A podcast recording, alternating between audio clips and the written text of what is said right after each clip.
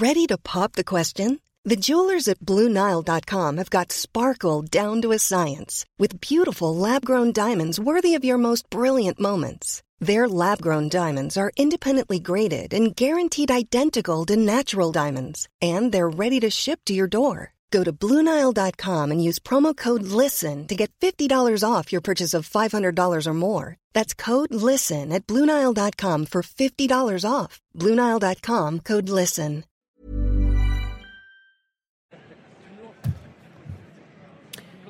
Bonsoir à tous et bonsoir à toutes. Bienvenue dans cette édition spéciale sur CNews. Vous le voyez consacrée à la huitième journée de mobilisation contre la réforme des retraites avec beaucoup moins de monde dans la rue en région, que ce soit à Lyon, Marseille ou Nantes. Le mouvement initié par les syndicats est sans doute en train de s'essouffler alors que le texte est devant la commission mixte paritaire et repassera au Parlement demain.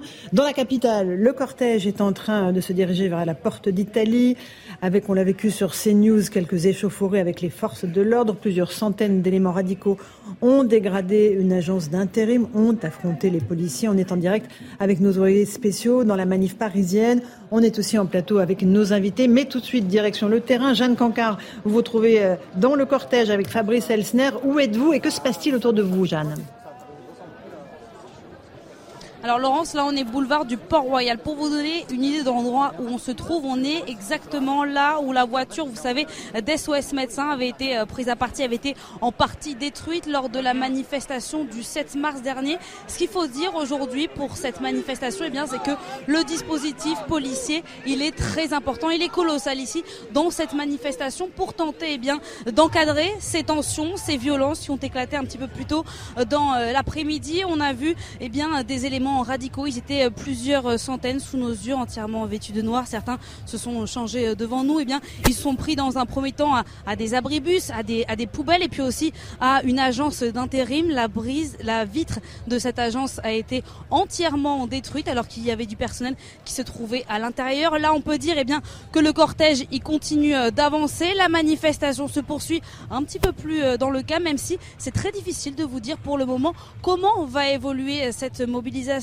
cette manifestation, puisque eh bien, les éléments radicaux, certains éléments radicaux sont toujours très présents, même si les forces de l'ordre déployées sur le terrain eh bien, les encadrent au maximum.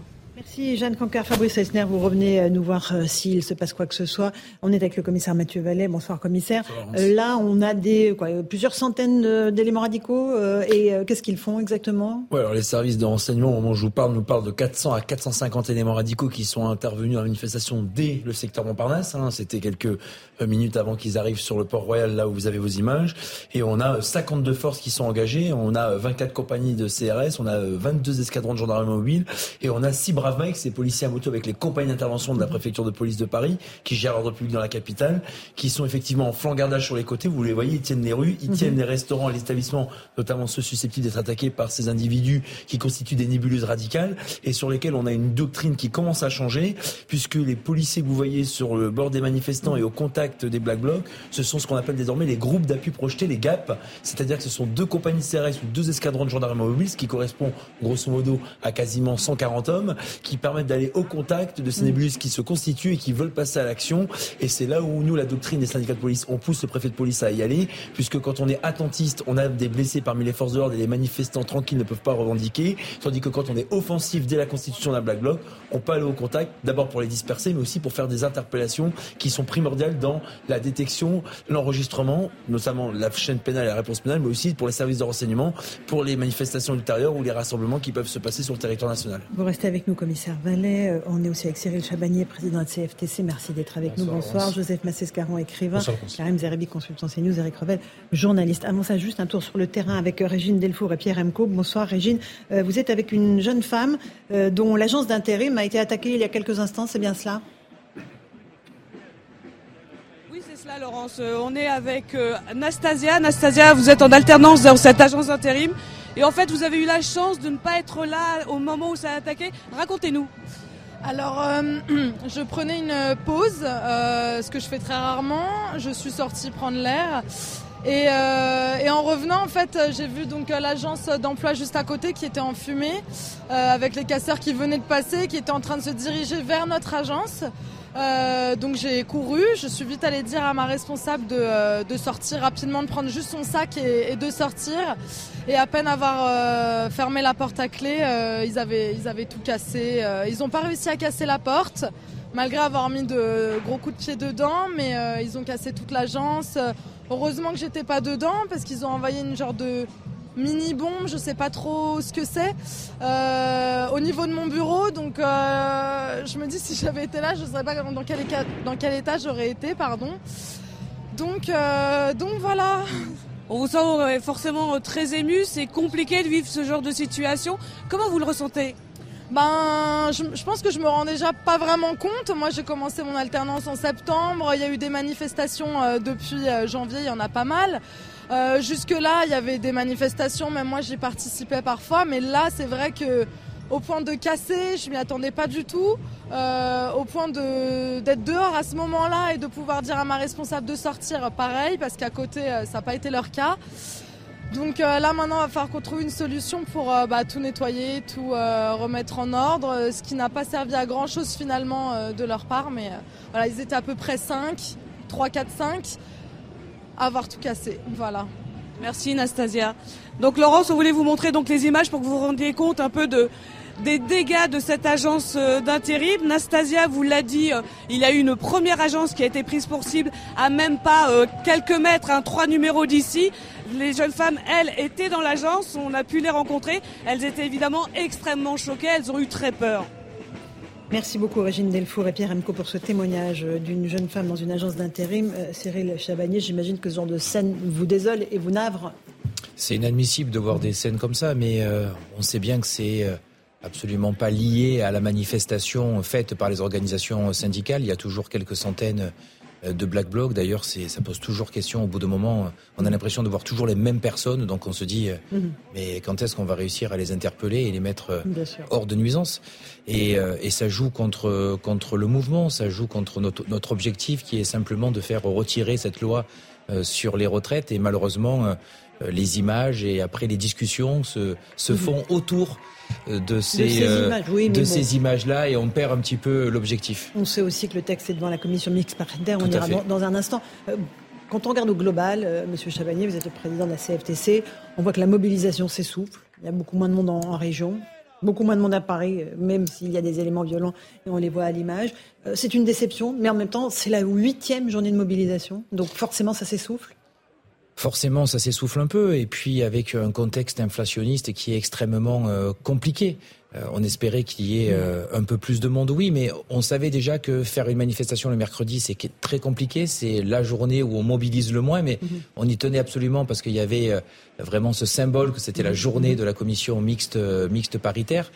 Mais c'est évident que les jours de grève, que les problématiques de pouvoir d'achat commencent à faire que nos concitoyens et nos militants euh, ont du mal à venir à toutes les manifestations. Il y a une intersyndicale qui va se réunir tout à l'heure. Oui. Est-ce que c'est le dernier jour de mobilisation?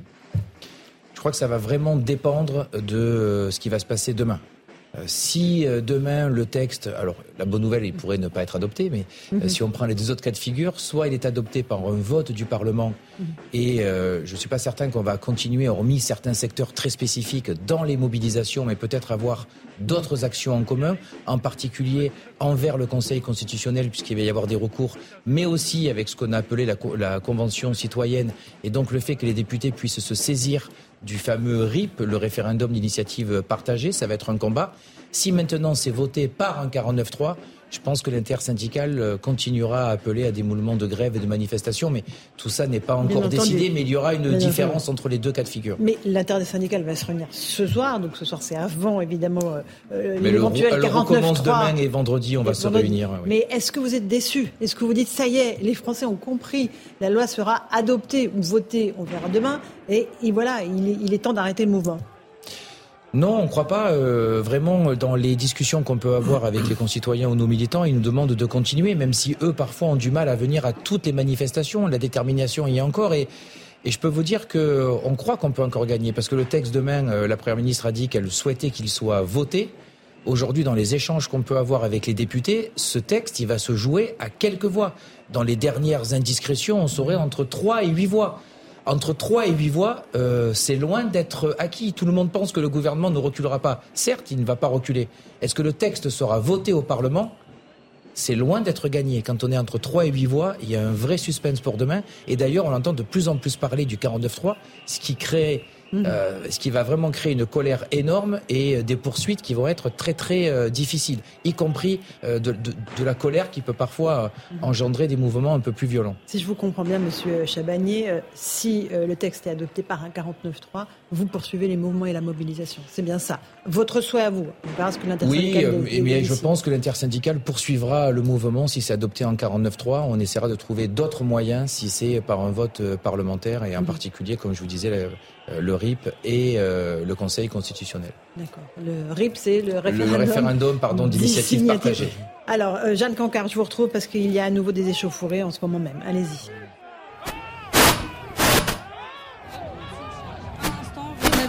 Par euh, les forces de l'ordre, donc contre les éléments les plus radicaux qui sont présents ici dans ce cartage. Vous le voyez aux images en direct, sur les images de Fabrice Esner, les forces de l'ordre qui ont donc chargé en direction, non pas évidemment des manifestants, mais des éléments radicaux qui sont certains vêtus de noir, d'autres tout à l'heure. On les a vus entre temps qui étaient en noir, qui se sont de nouveau habillés, si on peut appeler ça, en civil. Alors là, on peut dire que les tensions ont un petit peu reprises, même si, eh bien, depuis le début de la manifestation, on peut plutôt parler de dégradation, vu qu'on a vu seulement, nous, de nos yeux, eh bien, l'agence d'intérim qui a été euh, dégradée, détruite en partie par les, euh, les, les, éléments radicaux. Mais là, ce qu'on sent foncièrement, eh bien, c'est que ces éléments, ces individus qui sont présents en ce moment, eh bien, là, pour l'instant, c'est plutôt pour s'en prendre aux forces de l'ordre que s'en prendre aux boutiques, aux magasins, aux alentours. Donc on peut dire que la tension, elle monte, mais cette fois-ci donc bien entre les éléments radicaux et les forces de l'ordre qui sont présentes, on le rappelle, en très grand nombre cet après-midi. Euh, merci euh, Jeanne Cancard. Fabrice Elsner pour les images.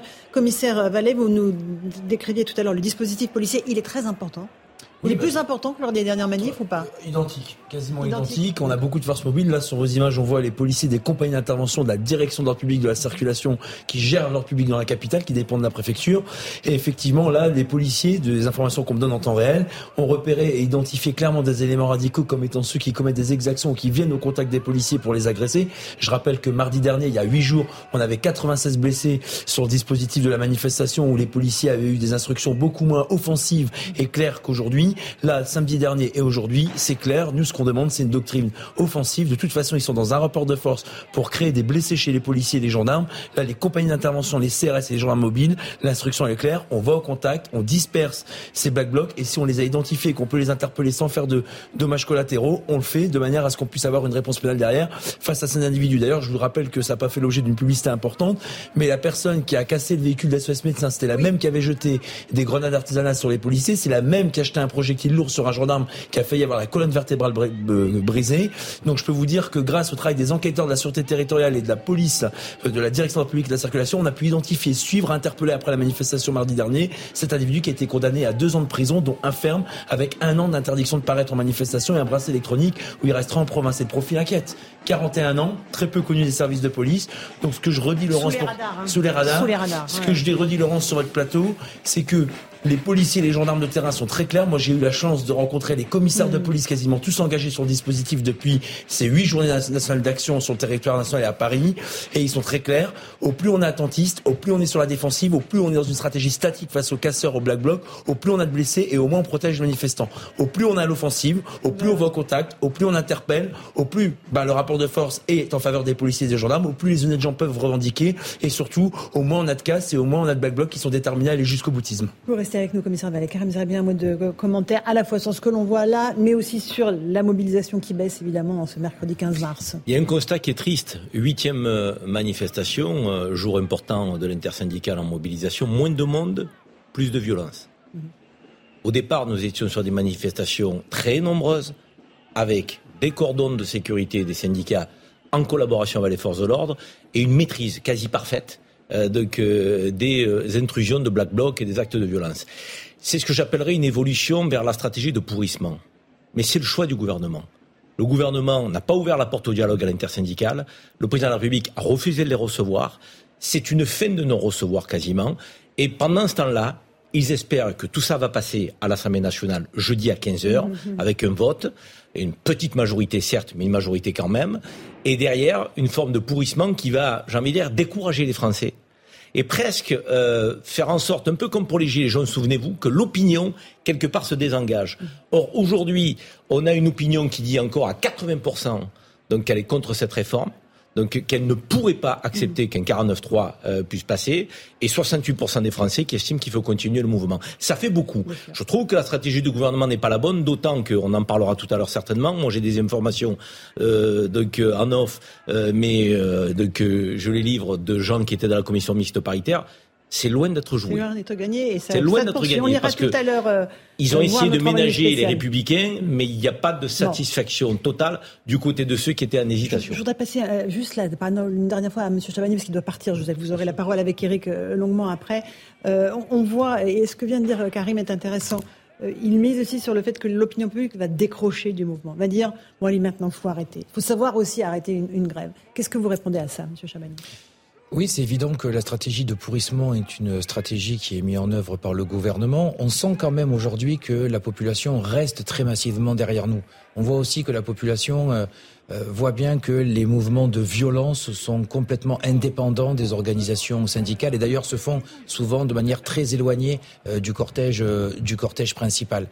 Mais c'est quand même dramatique de faire passer une loi par des artifices au niveau du, euh, de notre Constitution. non, ce n'est pas des artifices, c'est la Constitution, Monsieur Chabanier. Non, alors il y a une vraie différence. Le 49.3 fait partie de notre Constitution. Oui, alors je suis entièrement d'accord avec vous, il y a juste une grosse différence. C'est que le 49.3, très bien, c'est légal, ça fait partie de la Constitution. D'ailleurs, tous les articles qui ont été employés en font partie. Le problème vient quand on les accumule. C'est la première fois, on va à l'Assemblée nationale, on utilise le 47.1 pour une procédure accélérée. On va au Sénat, on fait un vote bloqué avec l'article 44.2, je crois. Et derrière, on pourrait faire un 49.3. Donc, pris individuellement, déjà, c'est discutable, mais ça reste légal.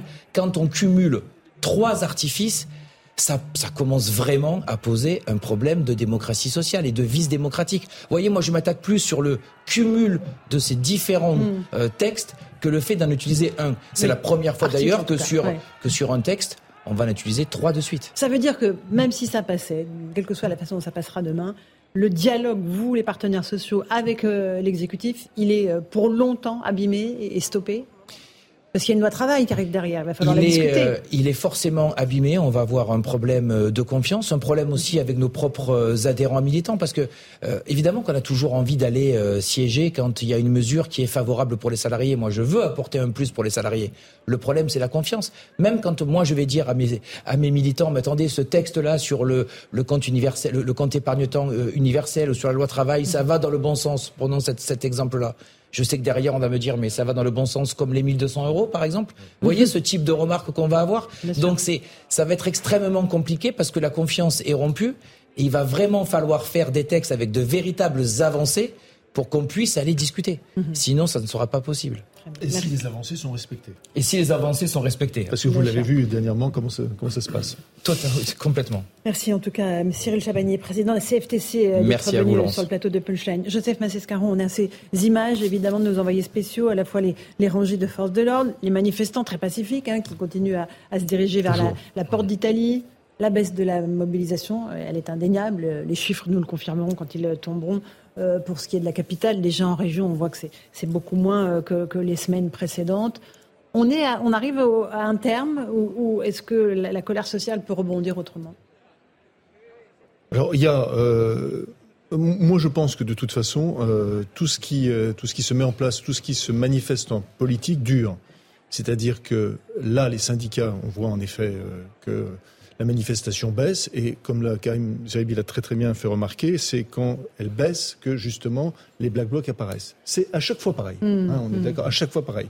Des black blocs d'ailleurs qui sont. Euh, je, comptais pendant le, je comptais le nombre de drapeaux palestiniens parmi les, parmi les, jeunes en noir. Mhm. Et je me disais, qu'est-ce que vient foutre, excusez-moi, pardon, mhm. le conflit palestinien dans la question mhm. sur la réforme des retraites hein. Remarque au passage, mais qui quand même signifie, euh, euh, souligne euh, évidemment l'inanité d'un certain nombre de, revendications qui sont exprimées par les Black Blocs. donc on, voit bien que c'est il y a quelque chose, un certain nombre de personnes essayent en tout cas de jouer le pourrissement, pas seulement le gouvernement, mais aussi à la gauche de la gauche. On, le sait bien. on a ici commenté des déclarations de leaders de la CGT qui, qui promettaient le chaos, l'incendie social, que mhm. sais-je encore. Et quand on a été regardé, quand on a été juste regardé d'où parlaient ces personnes et à, qui elles étaient affiliées, notamment mhm. le Monsieur Matteux, le, leader de la CGT, du Bouches-du-Rhône, on s'est aperçu que tout d'un coup est apparue une mouvance, c'est-à-dire la FSM, c'est-à-dire qu'ils étaient liés avec des syndicats de Corée du Nord, d'Iran, euh, de Syrie, euh, que, mhm. Euh, que de Colombie, que sais-je encore. Donc il y a en effet une partie qui est une partie d'ailleurs qui se trouve à la France insoumise qui joue, qui veut également le pourrissement social. Mhm. Ça c'est clair. Il n'y a pas mhm. simplement que le gouvernement. Vincent Fernandez, vous êtes sur le terrain dans la manifestation avec Olivier Gangloff. Vous avez évidemment rencontré beaucoup de manifestants. Est-ce qu'ils sont déçus de la faible mobilisation du jour ou pas? Alors, Difficile à dire parce que effectivement, en tout cas, les leaders syndicaux qu'on a rencontrés au début de la manifestation euh, n'osaient pas trop nous dire s'ils étaient déçus ou pas. Ils nous disent continuer le, combat et c'est un petit peu euh, les mêmes éléments de langage de la part des, euh, manifestants aujourd'hui. Toujours est-il que tout le monde ici nous dit on continuera à lutter, peu importe de quelle manière passe la loi. Si la réforme eh bien, est votée au Parlement, les manifestants tous à l'unanimité nous disent qu'ils continueront euh, euh, ces, manifestations. En tout cas, ils réfléchiront à d'autres moyens de, manifester, peut-être pas descendre dans la rue, mais euh, d'autres d'autres moyens, des actions coup de poing par exemple. En revanche, si la réforme passe avec le 49-3, là, les manifestants sont particulièrement remontés. Ils estiment que c'est un déni de démocratie et donc à ce moment-là, et même les leaders syndicaux nous l'ont dit tout à l'heure, à ce moment-là, il y aura d'autres manifestations et qui risquent de cristalliser un petit peu plus les colères d'ailleurs. enfin, j'entendais Charles Laurence en plateau, effectivement, euh, on voit sur quelques images des drapeaux euh, palestiniens. Il y en a maximum deux dans la manifestation. Euh, il faut surtout pas en faire une généralité. entre d'ailleurs le pré-cortège, les personnes qui sont devant le cortège, c'est-à-dire ce n'est pas, pas, le cortège officiel, ce sont des éléments radicaux, pas tout le monde, mais en tout cas il y a des éléments radicaux dans le pré-cortège et le cortège officiel qui est derrière où il y a des drapeaux d'un peu partout. Il y a, par exemple, il y a beaucoup plus de drapeaux bretons que de drapeaux palestiniens. Merci beaucoup Vincent Fernandez avec, avec Olivier je me suis amusé juste à les, à les compter sur une image, je vous assure qu'il y en avait plus que deux. Et comme je le dis, c'était Mon cher Joseph Mazescaron, je fais confiance à Vincent Fernandez, qui est sur le terrain et qui est au milieu de la manif. Je fais confiance à sommes, à l'image que vous nous sommes tranquillement assis au chaud sur un plateau. Lui, il est au milieu de la manif. Mais je compte il a des yeux, il sait compter. Pardonnez-moi, je compte juste. moi, je remets pas en cause le travail des journalistes. Mais je ne mets pas en cause.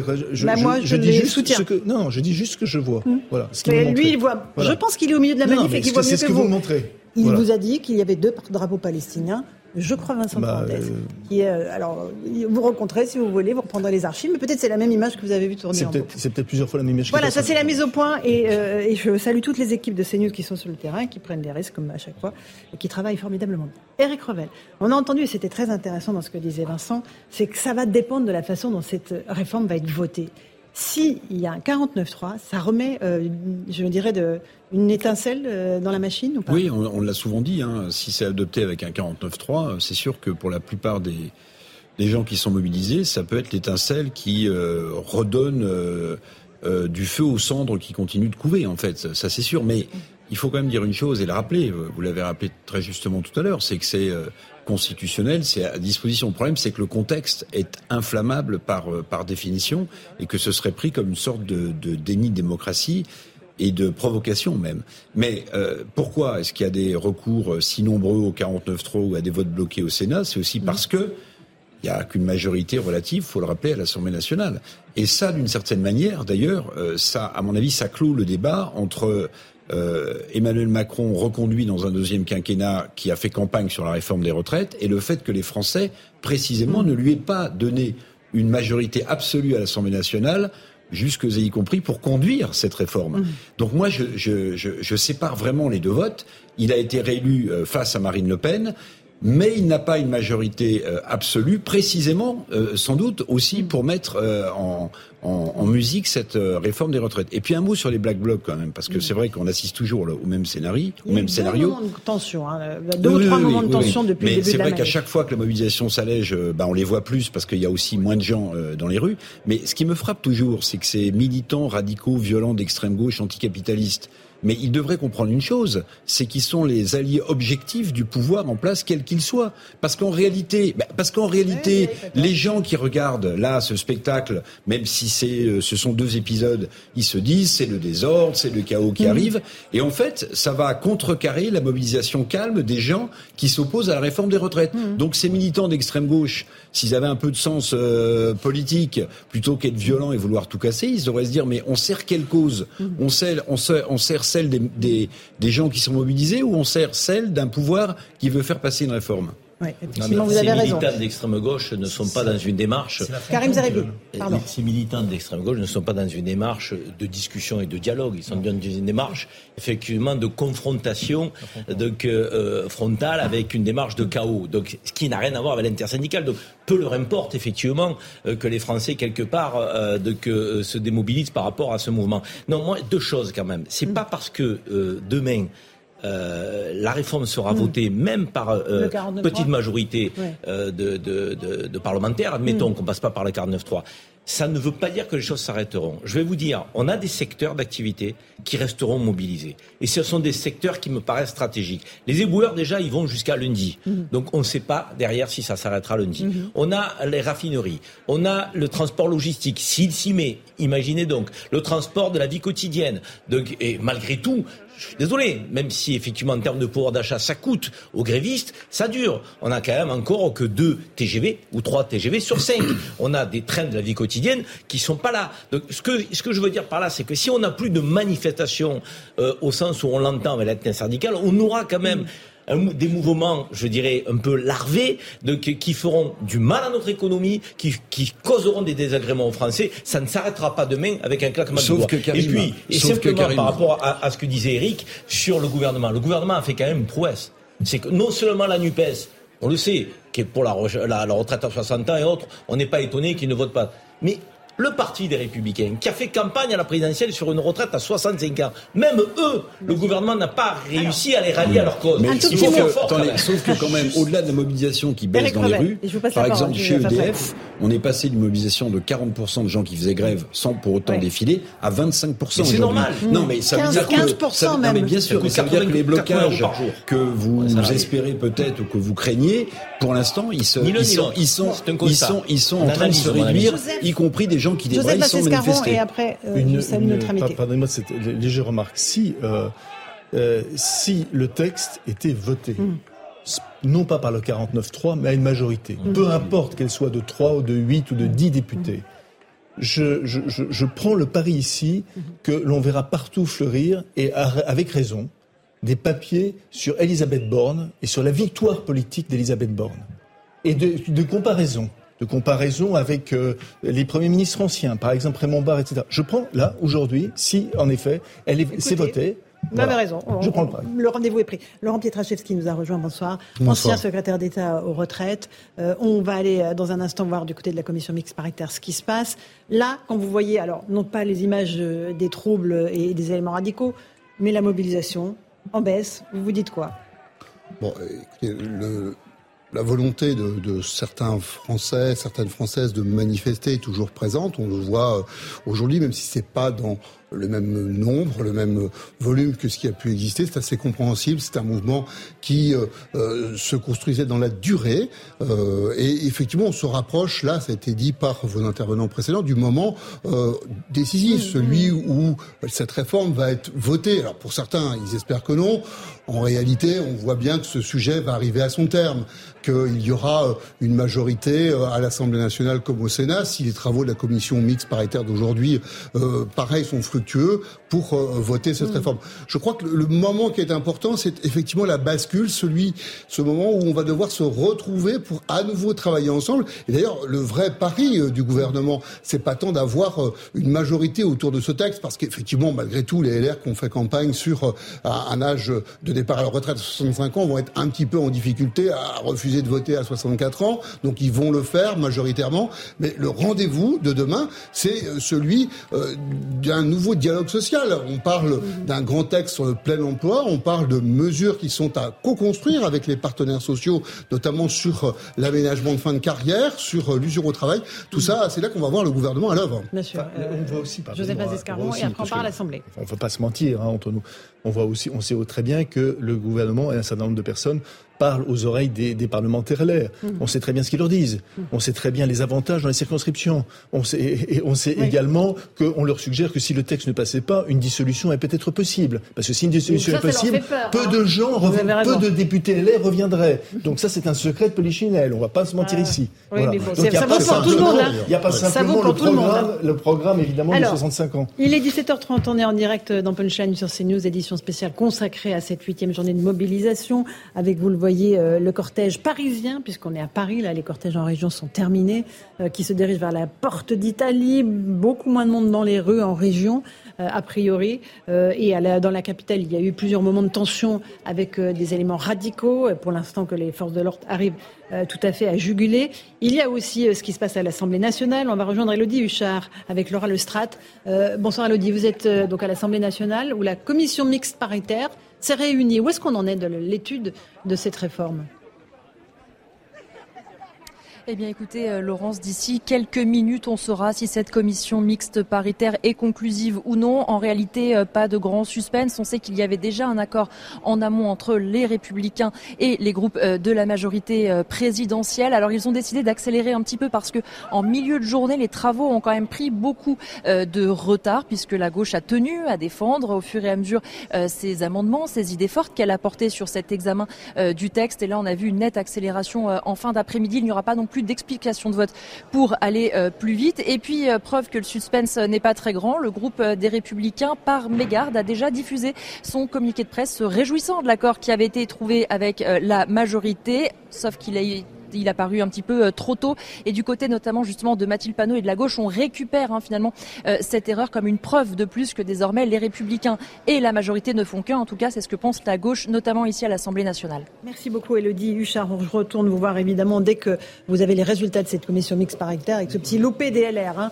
qui ont commencé euh, à publier un communiqué disant que tout ça est déterminé alors que ça ne l'est pas. Bon, bref. Il est peu Euh, probable quand même que, Joseph, et après on que- retourne sur le que- terrain. il est peu probable que Elisabeth Borne, qui se soit avancée en disant ainsi, hein, que euh, par rapport à d'autres qui envisageaient quand même le 49-3, tout le monde sait que le président de la République elle dit on trouvera une majorité. On va avait trouvé une majorité. Euh, ouais. Voilà, ça cet élément est un élément essentiel, hein, absolument. Et, et, et euh, c'est euh, ce qu'il se dit au sein de, de- des rangs de la droite. C'est pas un secret. C'est que également Nicolas Sarkozy, qui a rencontré le président de la République, est aussi à la manœuvre. Voilà sur cette sur cette question. Ça, oui, oui, c'est- voilà.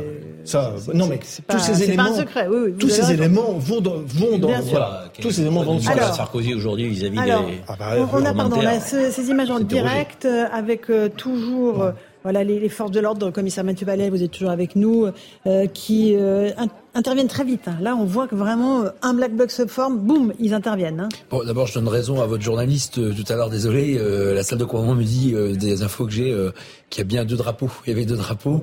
Et en fait, je, et je reconnais donc euh, c'était la même image qui passait. Donc, Oui, je pense que c'est l'image mon qui erreur. passait en Ah, boucle. voilà. Voilà. Voilà, donc je me permets.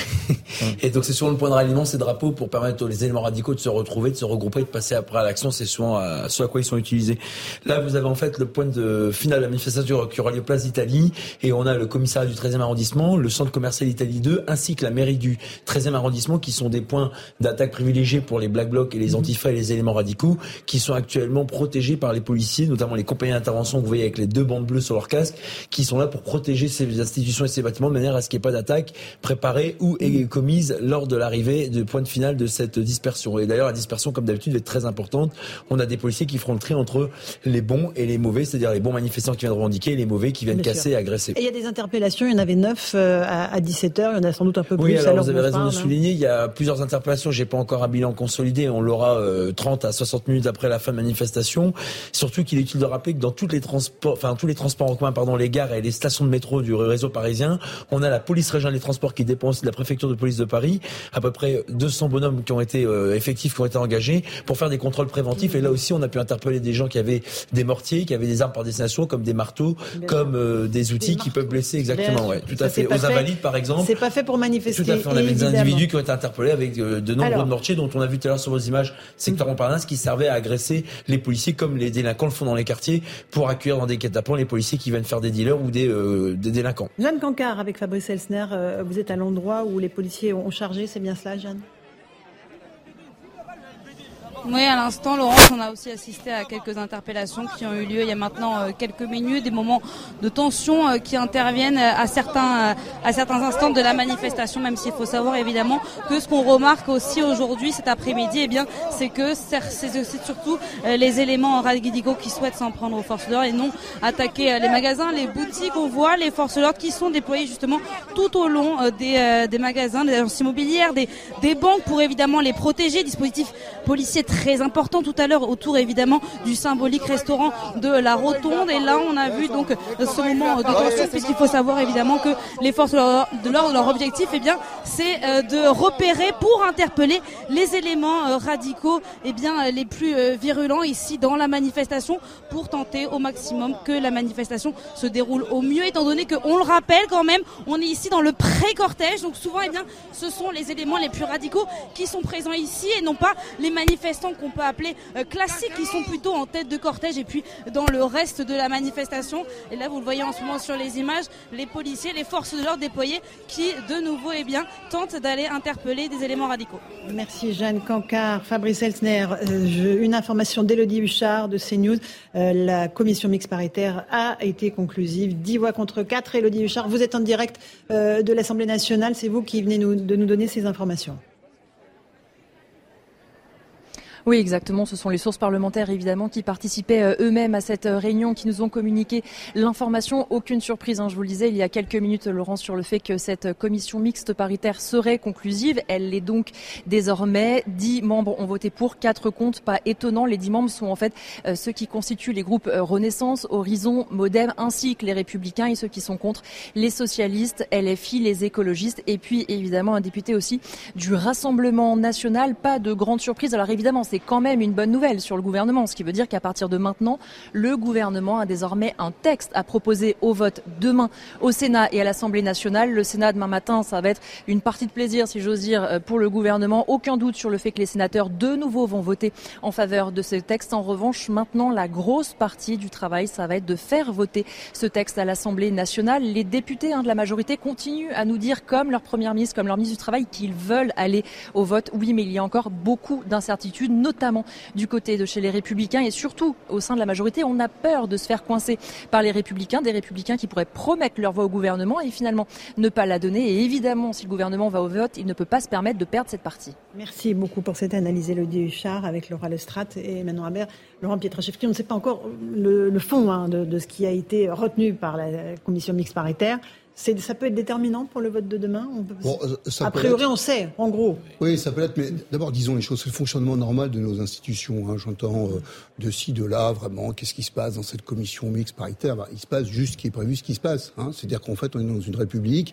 Euh, pour faire fonctionner cette république, il y a un texte de loi qui s'appelle la Constitution et ça dit comment ça fonctionne notre pays. Voilà, c'est pas, on n'est pas dans, tout d'un tout dans une république bananière, une dictature. Non, c'est juste la vie normale de nos institutions je vais vous dire le boulot, le boulot qu'a à faire effectivement la majorité présidentielle et puis euh, ceux qui euh, l'entourent. Et j'ai compris que c'était le cas de la majorité LR au Sénat. Bah, évidemment, c'est de préparer cette commission mixte paritaire. On ne plus qu'ils ne le fassent pas. C'est leur job. Ils sont payés pour ça. On attend d'ailleurs qu'ils mm. fassent ça. Qu'est-ce que c'est que préparer une commission mixte paritaire? C'est de réfléchir. Quels sont les amendements? C'est votre question qui mm. pourrait peut-être venir euh, enrichir le texte parce qu'on ne va pas forcément là prendre que les amendements qui sont sortis des deux assemblées. On peut en mettre de nouveaux. On peut même d'ailleurs modifier le texte qui est sorti de l'Assemblée.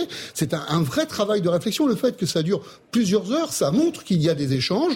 Alors on a entendu votre envoyé spécial dire qu'il y avait aussi des échanges parce que même s'ils savaient d'avance, les oppositions, là je parle des socialistes ou des LFI, mm. que leurs amendements ne seraient pas retenus pour des raisons de vote. Le, contrat senior, euh, c'est-à-dire les carrières longues, c'est-à-dire les mères de famille, on sait que ça s'est pas l'article 7. En mm. fait, si vous voulez, dans la CMP, on peut refaire la même chose que ce qu'on a eu déjà dans les deux assemblées. Heureusement, je vais vous dire franchement, moi qui ai bien vécu cela dans des commissions mixtes paritaires comme dans l'hémicycle, vous savez, c'est bien qu'il n'y ait pas cette pression médiatique de la commission mixte paritaire et non pas parce que tout d'un coup on vous dit si tu votes le texte, tu vas avoir tel avantage ou tel autre, tout simplement parce que ça permet de se poser, ça permet d'être sans une pression de l'immédiateté. Et d'ailleurs, on est dans un moment de vie pour nous tous, hein, pas forcément uniquement dans notre pays, la France, mais euh, dans un moment de vie où il y a une pression médiatique permanente et où on est sur le règne de l'émotion. Et moi, je vais vous dire, je pense que quand nos institutions fonctionnent comme on le voit aujourd'hui, mm. eh bien, on est sous le règne de la raison. on se pose, on réfléchit. Il n'empêche que Sandrine Rousseau, à l'instant, dit euh, commission mixte paritaire conclusive, mais lunaire une façon de remettre en cause ah, le fonctionnement de, oui, il faudrait qu'elle nous explique en quoi c'est lunaire. C'est mhm. ça la difficulté. Parce que, en fait, ce qu'on entend aussi, c'est que de la part de certaines oppositions, je ne dis pas tout, parfois même certains ou certaines, c'est-à-dire que tout ce qui irait dans leur sens serait légitime, tout ce qui irait contre leur avis serait illégitime. Mais non, en fait, la démocratie, c'est qu'on a euh, voilà une table de la loi qui nous dit comment on fonctionne, c'est la mm. Constitution. Et, euh, et heureusement d'ailleurs que le gouvernement respecte la Constitution, il manquerait plus qu'il ne le fasse pas. Et pareil pour ce qui est des majorités. Eh bien, c'est le cas actuellement. Mm. C'est juste l'exercice normal de la démocratie. Et je peux le comprendre. Moi, euh, je n'ai pas toujours fait de la politique. Comme citoyen, j'ai eu le sentiment parfois que mes idées étaient minoritaires dans le pays. Et il pouvait m'arriver de trouver que l'Assemblée, eh bien, n'était pas forcément aligné avec mes idées. Mais c'est ça la démocratie. On accepte aussi la vie de l'autre quand on est minoritaire. 17h40, on est en direct dans Punchline sur CNews. Vous voyez ces images euh, de la manifestation parisienne. Le cortège se dirige vers la place d'Italie avec euh, d'abord euh, les syndicats qui ont leur service d'ordre et puis et au début du cortège et à la fin du cortège des éléments perturbateurs. Karim Zerebi, un mot sur ce qui s'est passé à l'Assemblée, la commission mixte paritaire qui a dit OK, on valide le texte. Donc demain, le texte repart au Sénat et à l'Assemblée pour être voté ou adopté par 49 Oui, il n'y aura pas de suspense au Sénat, on le sait, donc euh, ça va être avalisé euh, très facilement, euh, mais c'est l'après-midi à 15h à l'Assemblée nationale que nous aurons le, le, vrai suspense qui est attendu. Est-ce que ce sera un vote avec une courte majorité ou est-ce que ce sera l'utilisation du 49.3 Force est de constater que cette commission mixte paritaire avait un objectif, c'était faire basculer la force d'appoint attendue par le gouvernement, c'est-à-dire le groupe LR, donc vers un vote favorable euh, demain à 15h à l'Assemblée nationale. Pour ce faire, donc ils avaient quelques ingrédients donc à, sortir pour trouver le compromis. Euh, l'amendement Pradier, donc on sait très bien qu'Aurélien Pradier, que nous avons reçu ici dans Punchline, donc, et qui s'était toujours opposé euh, par un certain nombre de points donc à cette réforme, a un groupe derrière lui quand même hein, de quelques euh, parlementaire à l'air. Et s'il était convaincu, derrière, ça assurerait potentiellement euh, donc, le, passage à l'Assemblée nationale de cette réforme. Donc l'amendement Pradier, semble-t-il, a été pris en considération.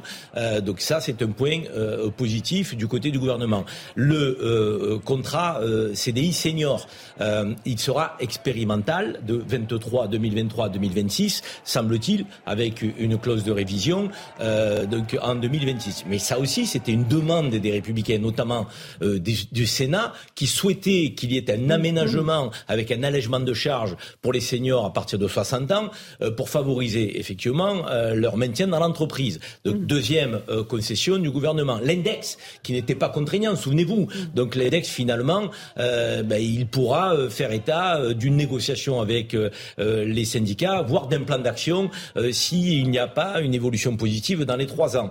Donc, et puis enfin, il y avait le dossier des femmes. Euh, donc souvenez-vous, et, la surcote euh, de 5% serait là aussi maintenue. Donc finalement, cette commission mixte paritaire a pris, euh, j'allais dire, les points les plus sensibles pour tenter d'y apporter mmh. une forme de réponse pour faire basculer la force d'appoint euh, qui est le groupe LR à l'Assemblée nationale. Serait-ce, sera-ce suffisant? Ça, Nul ne le sait au moment où nous nous parlons, même si on peut faire des calculs. Donc ça peut se jouer à quelques mois. que l'intersyndicale décide Ils se réunissent là euh, en ce moment à Paris. À Bordeaux, ils ont déjà euh, annoncé l'intersyndicale qui manifesterait euh, samedi à 17h. Donc là, c'est peut-être pas terminé, en fait, Eric Revel. Hein. On est peut-être reparti euh, pour euh, encore quelques journées de mobilisation? Oui, c'est possible. D'ailleurs, tout à l'heure, votre invité le, disait, le patron de la, la CFTC. La CFTC, euh, si c'est le 49.3, ça met le feu aux poudres. Mais je voudrais dire comme plusieurs choses. Je ne partage pas tout à fait l'optimisme de Joseph. C'est-à-dire que dans la déclaration exacte d'Elisabeth Borne, vous vous en souvenez, c'était je crois qu'il y a une majorité pour voter le texte, mais que les députés LR ne se trompent pas euh, il ne s'agit pas d'un soutien au gouvernement, il s'agit juste de voter une loi sur laquelle vous êtes d'accord depuis des années. Donc si elle rajoute ça, pour moi, c'est qu'elle n'est pas encore tout à fait sûre de son coup. C'est normal Deuxième chose, deuxième chose, deuxième chose. Pardonnez-moi de mettre un peu les pieds dans le plat, mais tout à l'heure le ministre le rappelait. Euh, une commission mixte paritaire se tient à huis clos, même si Boris Vallaud, de mm. manière euh, logique, avait envoyé une lettre à la présidente de l'Assemblée pour lui demander si c'était pas possible de retransmettre pour que les Français. Bon, non, la tradition, le règlement de l'Assemblée nationale, c'est que ça soit à huis clos. Je regrette quand même que certains députés euh, LFI qui étaient dans cette commission mixte paritaire aient fait des live tweets pendant toute la commission paritaire, c'est-à-dire que bah, ils ont enfreint le règlement de l'Assemblée nationale. Quand même, bah, moi je voulais. Oui, oui, oui, vous avez raison de le souligner. Après, c'est leur juste sur un point, Karim Zeribi a raison. L'une des demandes euh, des LR, c'est ce fameux CDI senior. Mais mhm. pardonnez-moi, euh, cette réforme, elle est censée économiser de l'argent. On fait à chaque fois des moins, euh, des moins, des moins, des moins, des moins. Le CDI senior, suivant les calculs, il peut coûter entre 800 millions et 1 milliard et demi ou 2 milliards d'euros. Donc les moins là, ils deviennent prépondérants. Qu'est-ce qui va rester L'équilibre budgétaire Mais qui est menacé de la réforme. De, de, enfin, je sais pas. Alors, si Laurent Pietraszewski, le CDI senior. Je suis, je suis très intéressé par la remarque d'Eric Revel au sens où euh, le gouvernement l'a fait face euh, avec ses demandes des LR sur le CDI senior.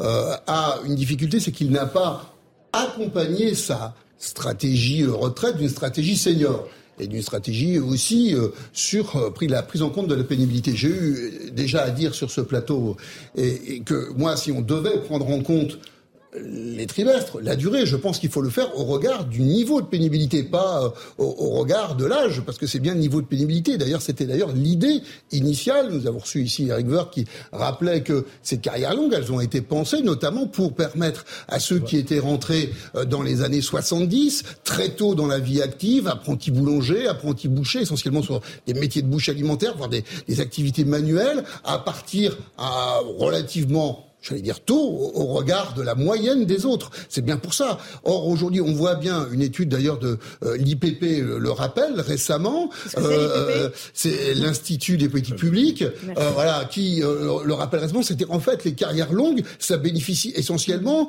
à, à, à mon profil. C'est-à-dire, moi, j'ai travaillé depuis que j'ai 18 ans parce que j'allais bosser pendant que j'étais à la fac, voilà, et donc de plus en plus de, de personnes rentrent dans les 50, 60 ans avec mon profil, c'est-à-dire qu'ils ont bossé depuis 18, 19 ans, et, et on est carrière longue alors qu'on n'a pas forcément fait de mm. métier pénible. Mm. Donc le sujet aujourd'hui, c'est ça la difficulté qu'a le gouvernement. Donc il va falloir à un moment donné qu'il fasse des efforts vis-à-vis de ceux-là, ceux qui ont des métiers difficiles, ceux euh, qui euh, ont du mal à retrouver du boulot alors qu'ils ont 55 ans et plus. Et c'est là l'enjeu qui s'ouvre à lui. Alors la difficulté, c'est qu'il est déjà allé au maximum de ce qu'il mm. pouvait concéder, puisqu'il était déjà avec un pas de 4 mois, c'est-à-dire qu'on va reculer l'âge d'ouverture des droits de 4 mois tous les ans, alors qu'initialement il avait prévu 3 mois, et il a également, il est également revenu sur son âge, puisque on se rappelle que c'était 65 ans qui avait été communiqué par le président de la République, et qu'on est à 64 ans. Donc, en faisant ces efforts, tant vis-à-vis des partenaires sociaux, qui d'ailleurs n'ont pas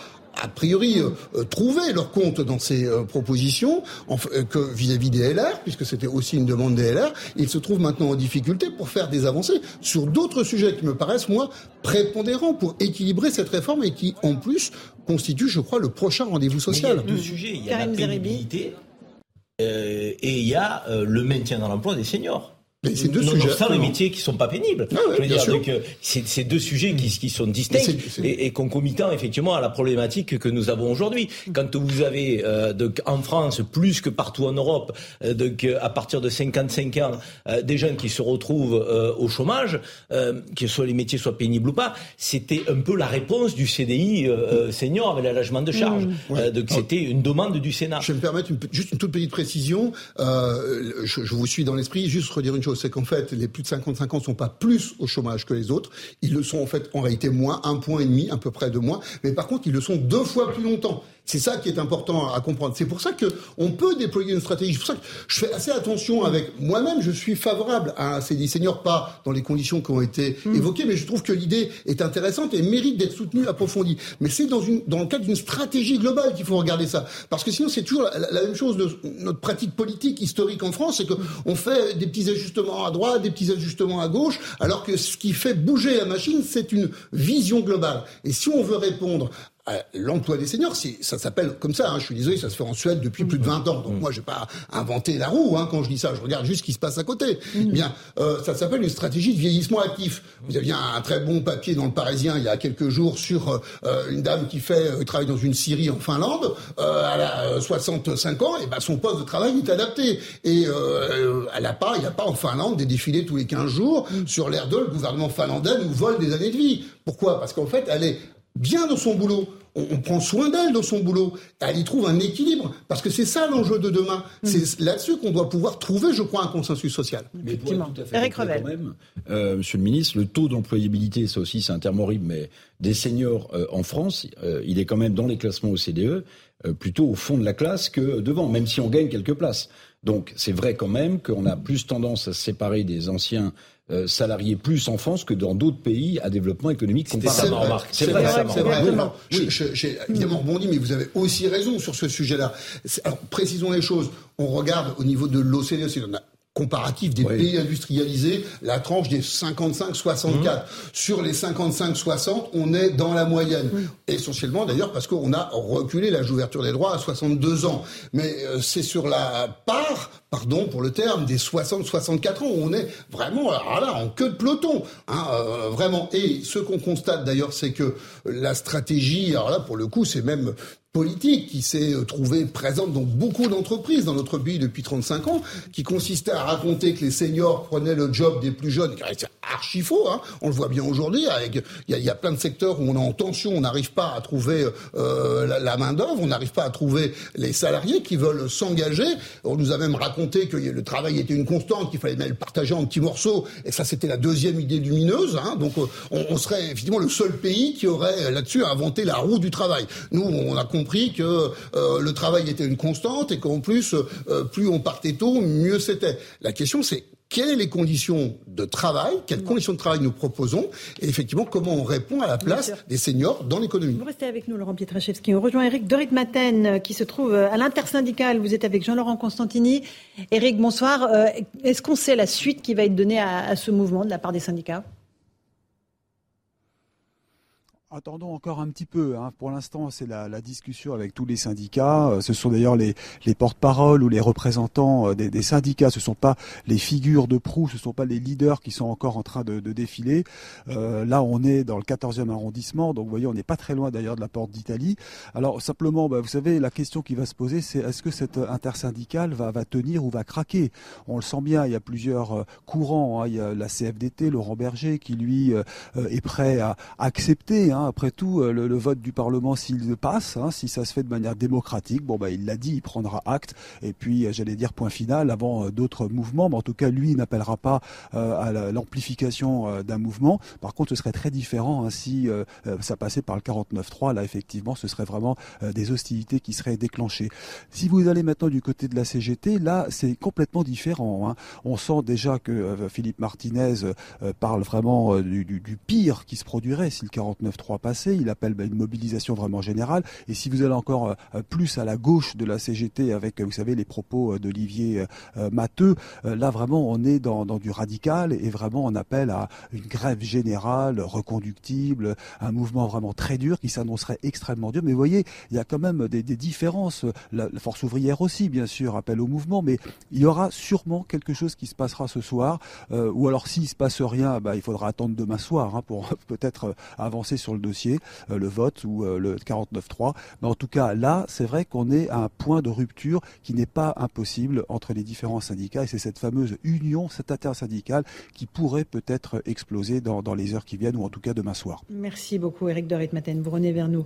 Euh, si vous avez du nouveau, vous êtes avec Jean-Laurent Constantini. À l'instant, Elisabeth Borne, Première ministre, se félicite que la commission mixte paritaire ait donc été conclusive. Par ce compromis, dit-elle, ils répondent à la demande des Français. Elle parle des sept députés et sept sénateurs qui se sont réunis. Euh, ils répondent à la demande des Français de bâtir ensemble des solutions pour le pays. Voilà donc euh, Karim Zerebi, la commission mixte paritaire s'est réunie. Le texte retourne demain et devant le Sénat et devant l'Assemblée. C'est un moment crucial pour ce qui se passe dans notre pays et notamment pour l'intersyndicale. Si ce texte passe avec une majorité au Parlement, l'intersyndicale va être mise à l'épreuve. Mhm. Est-ce que le front syndical va rester uni? C'est une vraie question. C'est une vraie question parce que les stratégies peuvent diverger. Or, c'est par cette réforme des retraites et ce rejet de cette réforme de retraite qu'on a retrouvé des corps intermédiaires qui ont, qui ont repris, j'ai envie de dire, de, dire, de poids de la bête dans le pays. Donc euh, ça faisait longtemps qu'on n'avait pas vu de manifestation de ce type, ça faisait longtemps qu'on n'avait pas vu la CFDT, la CFTC, l'UNSA, Force ouvrière, la CGT, côte à côte, avec un discours quand même commun. Ça faisait longtemps qu'on n'avait pas vu des manifestations à caractère social sans violence, donc bien maintenues par euh, euh, les cordons de sécurité des syndicats et des forces de l'ordre. Donc tout cela va être mis à l'épreuve demain par la manière dont cette réforme va passer. Si c'est un 49-3, donc là aussi, parce que si c'est un 49-3, repartir sur des manifestations de cette ampleur, c'est une chose. Mais n'oublions pas, il y a quand même un élément prépondérant. Le 27 mars prochain, il y a le congrès de la CGT. Et le congrès de la CGT dans ce contexte-là, mhm. c'est un congrès qui va se faire par la surenchère, donc euh, de la radicalité. Ça veut dire qu'on risque d'avoir là une mhm. divergence qui va se manifester entre des CGTistes qui vont nous dire mhm. il faut aller encore plus loin, il faut frapper plus fort, et une CFDT qui dit attention, ne vous emballez pas. Et donc on peut avoir une confrontation entre ce congrès et l'intersyndicale qui va être mise à l'épreuve. On va écouter Laurent Berger, la CFDT, le leader de la CFDT, pardon, euh, qui s'exprimait euh, en début d'après-midi. L'expression aujourd'hui du monde du travail, c'est une expression pour dire que, aux parlementaires de dire ne votez pas cette réforme. Et clairement, euh, c'est ça qu'on veut exprimer. Et on s'adresse aux parlementaires qui doivent faire leur boulot et qui doivent regarder ce qui se passe. Mais ce qui s'exprime, c'est encore une fois un dernier cri du monde du travail pour dire on ne veut pas de, ce passage de 62 ans à 64 ans. Voilà, un dernier cri du monde du travail, comme le dit euh, M. Berger, Laurent Pietraszewski. Et il dit qu'il respectera le vote mm. du Parlement. Et ça, c'est important. Oui, mais je pense que ça, ça correspond bien à, la fois, je crois, à, la personnalité de Laurent Berger, mais aussi aux valeurs euh, de son syndicat. Il, je crois qu'il s'est opposé. Il n'y a, a, pas de débat euh, euh, clairement, vivement à ce projet. Il était contre le recul de, l'âge de la retraite. Il l'est toujours, si j'ai bien compris. maintenant, je, je, pense aussi qu'il est à la tête d'un syndicat qu'on dit réformiste et, et pour lequel les enjeux à venir Bonsoir à tous et bonsoir à toutes. Bienvenue dans cette édition spéciale sur CNews et sur Europe 1 consacrée à la huitième journée de manifestation contre la réforme des retraites dont le texte a été adopté par la commission mixte paritaire qui s'est réunie à l'Assemblée nationale. Beaucoup moins de monde dans la rue, un peu partout en France. Euh, que ce soit à Lyon, Marseille ou Nantes. L'intersyndicale va-t-elle rester unie ou se disloquer si le texte est adopté demain à l'Assemblée? En tout cas, voilà, les chiffres dans la fonction publique sont en forte baisse. On entendra les syndicats appeler à ne pas voter ce texte. Dans la capitale, plusieurs centaines d'éléments radicaux ont provoqué des incidents avec les forces de l'ordre et ont attaqué une agence d'intérim. On est sur le terrain avec les reporters de CNews et d'Europe 1 pour vous faire vivre ce qui se passe en direct. Il est pratiquement 18h. Bienvenue si vous nous rejoignez sur Europe 1 et sur CNews. Margot Faudéré d'Europe 1 est avec nous. Bonsoir Margot. On va faire un bilan de la journée région Paris. Alors vous l'avez dit, la mobilisation est en baisse et même en très forte baisse. Dans les rues d'abord, à 17h15, la police relevait 426 000 manifestants dans les différents cortèges en France. On est bien loin hein, de la barre symbolique du million qui a été atteinte le, le 7 mars dernier, qui était une journée historique de mobilisation.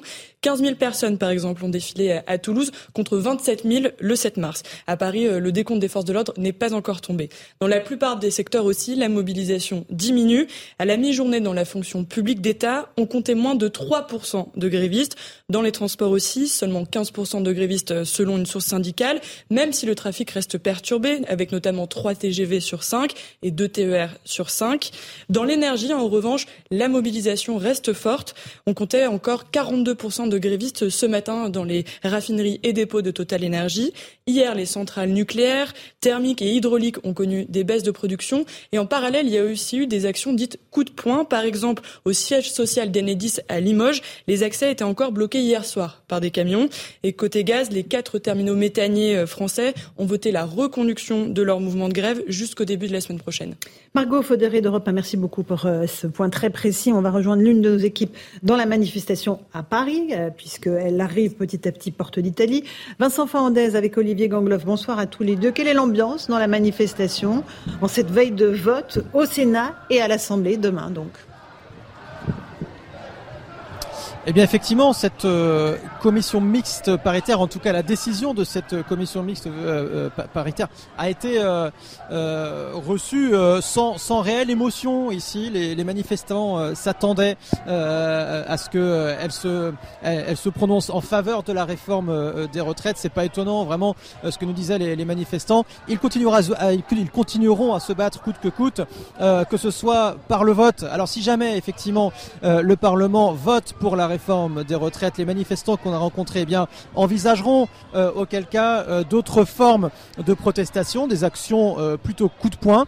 en revanche, si le gouvernement utilise le 49.3, là, ça leur pose un sérieux problème. Ils, estiment que c'est un déni de démocratie et donc ils continueront à descendre dans la rue. C'est d'ailleurs le mot d'ordre hein, de la part des leaders syndicaux, que ce soit Philippe Martinez ou encore Laurent Berger qu'on a pu interviewer un petit peu plus tôt au départ de cette manifestation.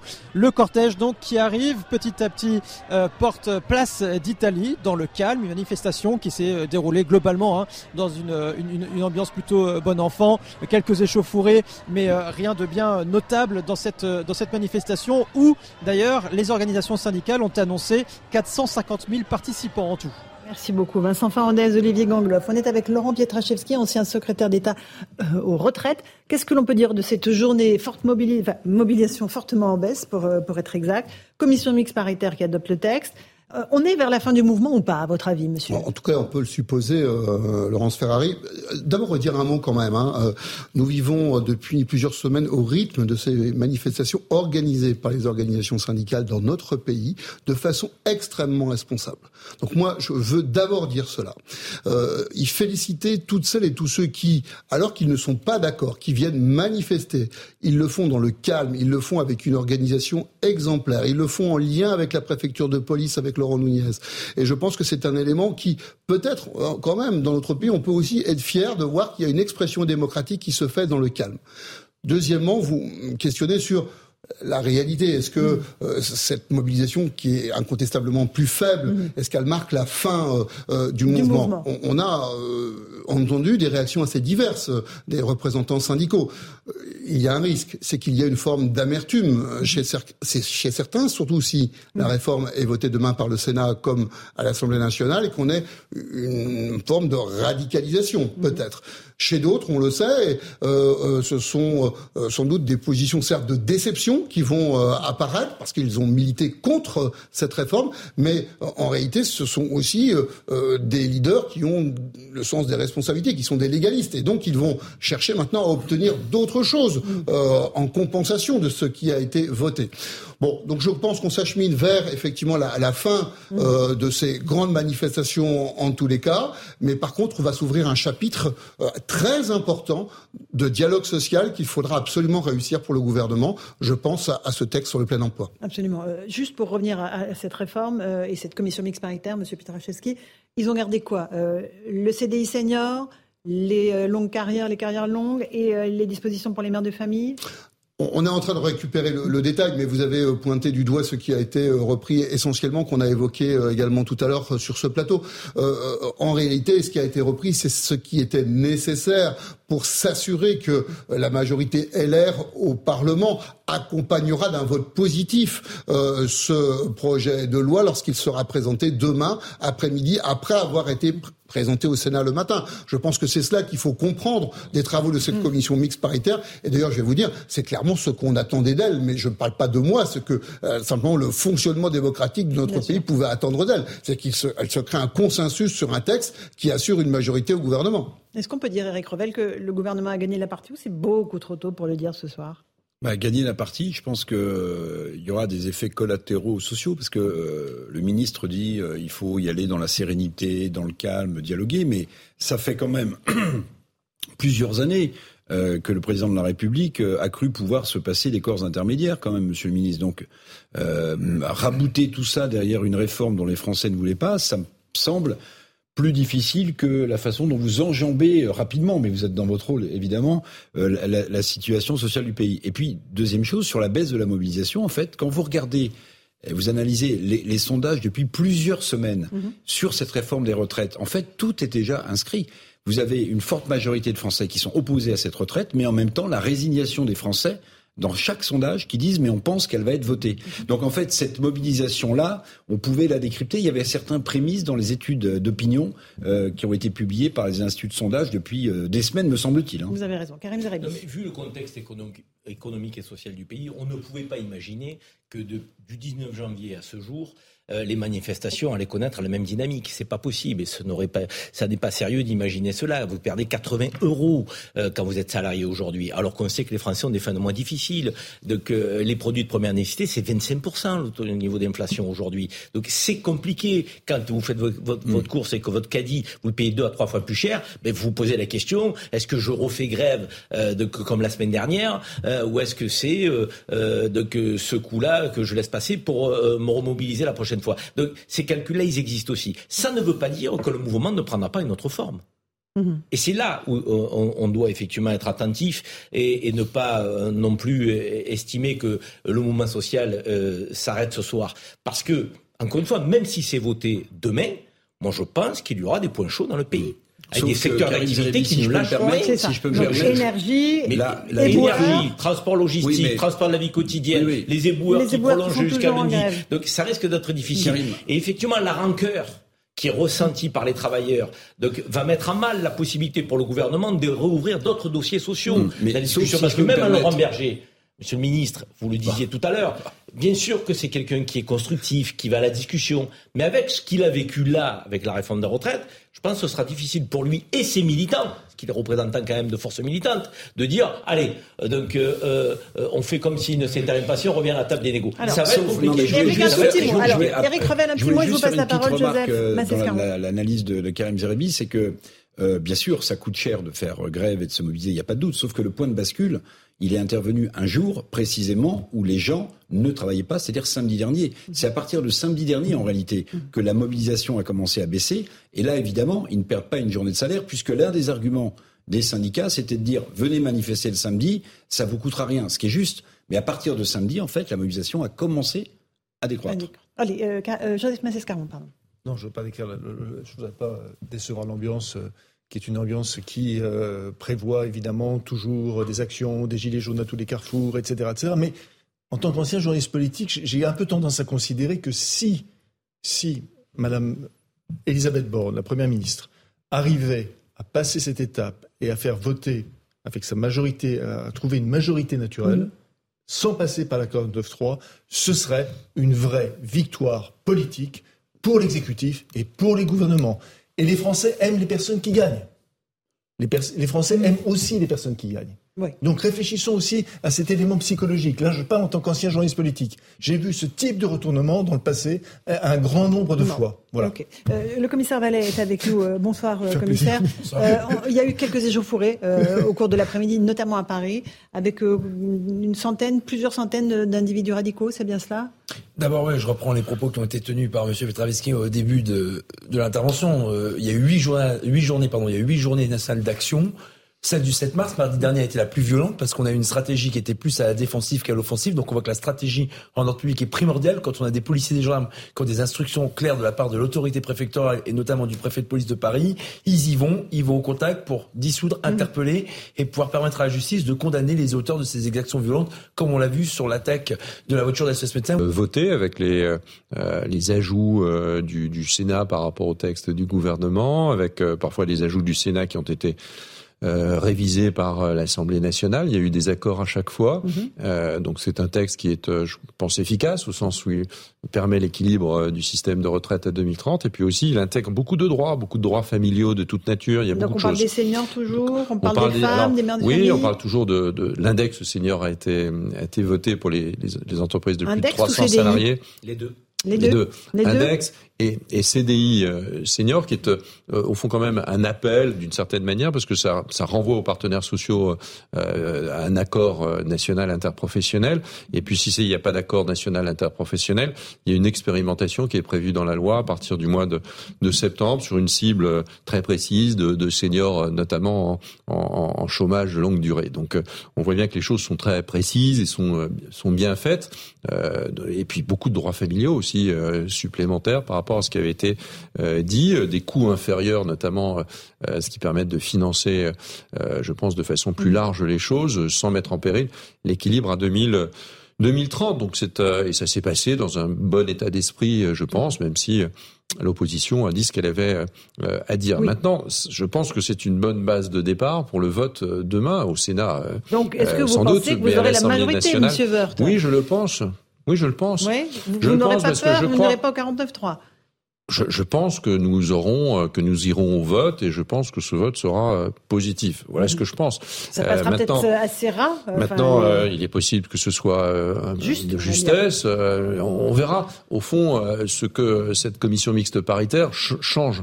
beaucoup avaient dit, je, ah, je sais pas, je vais m'abstenir ou, ou, je vote contre, mais je verrai après la commission mixte paritaire. Je m'adresse notamment à mes anciens collègues de, de LR. Ça s'est euh, bien passé. Enfin, le, le président du groupe, Alain Marlex, qui représentait LR à la commission mixte paritaire, a pu faire les demandes qui étaient les siennes, présenter les amendements qui étaient les siens, qui ont été d'ailleurs votés, et, et, il a voté l'ensemble des articles de cette commission mixte paritaire. Mais je ne sais pas ce que c'est l'amendement. Euh, c'est Olivier Marlex. Euh, je, je, sais, je sais pas. pas son prénom, ça va l'énerver. Je, je, ne sais pas ce que c'est. Bah, c'est un amendement qui, est, qui, a évolué. Donc euh, Olivier Marlex a euh, Olivier Marlex. Pourquoi j'ai dit quoi? Alain. Mais c'est pas grave. Oui, ça peut arriver. C'était son père. Fatigue. Mais euh, donc il y a un amendement clair mm-hmm. qui était porté par le groupe Les Républicains. C'est ça qui compte. C'est pas des individus ici ou là. L'amendement euh, disait euh, plusieurs choses. Un, il était d'accord pour maintenir euh, un âge de référence, c'est-à-dire qu'il faut bien avoir un certain âge. Quand on a commencé à 16 ans, bah, il faut avoir un âge. Quand on a commencé, alors maintenant, jusqu'à 21 ans, puisque il y a une quatrième borne d'âge. Donc ça veut dire que c'est un dispositif qui est bien plus complet et bien plus juste que le dispositif qu'il y avait jusqu'à présent, et qui a considéré qu'il ne fallait pas travailler plus de 43 ans quand, quand et, et qu'on respectait évidemment évidemment euh, l'âge, mhm. euh, qui correspond à votre euh, âge de début de, de, de, de travail, 16 ans, 17 mhm. ans, 18 ans, etc. Mhm. Donc c'est un amendement qui est clair. Tout ça sera précisé par décret, parce qu'à un moment donné, il faut évidemment mettre ça complètement en musique. C'est pas la loi qui peut le, le faire, mais, mais sur le plan sur le plan politique et sur le cadrage général de cela, je pense que les choses sont maintenant extrêmement claires. Question d'Éric Revel. Il fallait quand même que la majorité soit aux abois pour concéder le CDI senior, parce que dans un premier temps, vous vous en souvenez, la, la proposition, je crois, qui émanait du président du groupe euh, LR au Sénat, Bruno Retailleau, avait été repoussée par le gouvernement parce qu'elle coûtait trop cher. On disait, le gouvernement disait 800 millions, 1 milliard, 1 milliard et demi. Et là, tout à coup, il n'y a plus de, de, problème. Euh, vous acceptez, la majorité accepte de mettre dans la loi ce CDI senior. Tant mieux pour les seniors, mais alors il coûte cher ou il coûte pas cher? Il coûte 100 millions. Ah bah alors, alors décidément, euh, le gouvernement est fâché avec les chiffres parce qu'au début c'était 2 millions de bénéficiaires de 1200 euros. C'est pas, la ah, même chose. J'ai vu le chiffre. Ah, c'est pas la même chose. Donc, non, c'est pas la même chose. C'est pour ça que je vous dis qu'il y a eu une évolution euh, mhm. sur le sur le CDI, parce que le CDI tel qu'il était présenté euh, dans le, le, le texte du, du, Sénat, mais après il y a eu une concertation entre mhm. le Sénat et l'Assemblée pour aboutir à des propositions. Donc ce que je, je présente, c'est des propositions qui ont été portées par les sénateurs et par les députés, qui étaient de dire il faut quand même d'abord qu'il y ait une concertation, euh, une, une discussion, une, une négociation entre entre entre mhm. les partenaires sociaux. C'est la loi Larcher d'ailleurs. C'est la loi Larcher. Donc il faut il faut le faire. Juste, Monsieur Wörth, il y a, il y a un préalable. Vous vous souvenez de l'affaire des 1200 euros brut net touchant 2 millions de personnes, puis finalement 10 000. Oui, mais là, c'est moins technique. Vous dites, ça coûte 100 millions. Ça veut dire que ça va concerner mais moi, je vous dis, mais je ne sais pas combien de seniors ça concernera, parce qu'il y a, y a un accord national interprofessionnel qui devra être fait. Et moi, je vous dis euh, combien ça peut coûter euh, dans, dans, dans, dans, dans le cadre qui a été euh, fixé.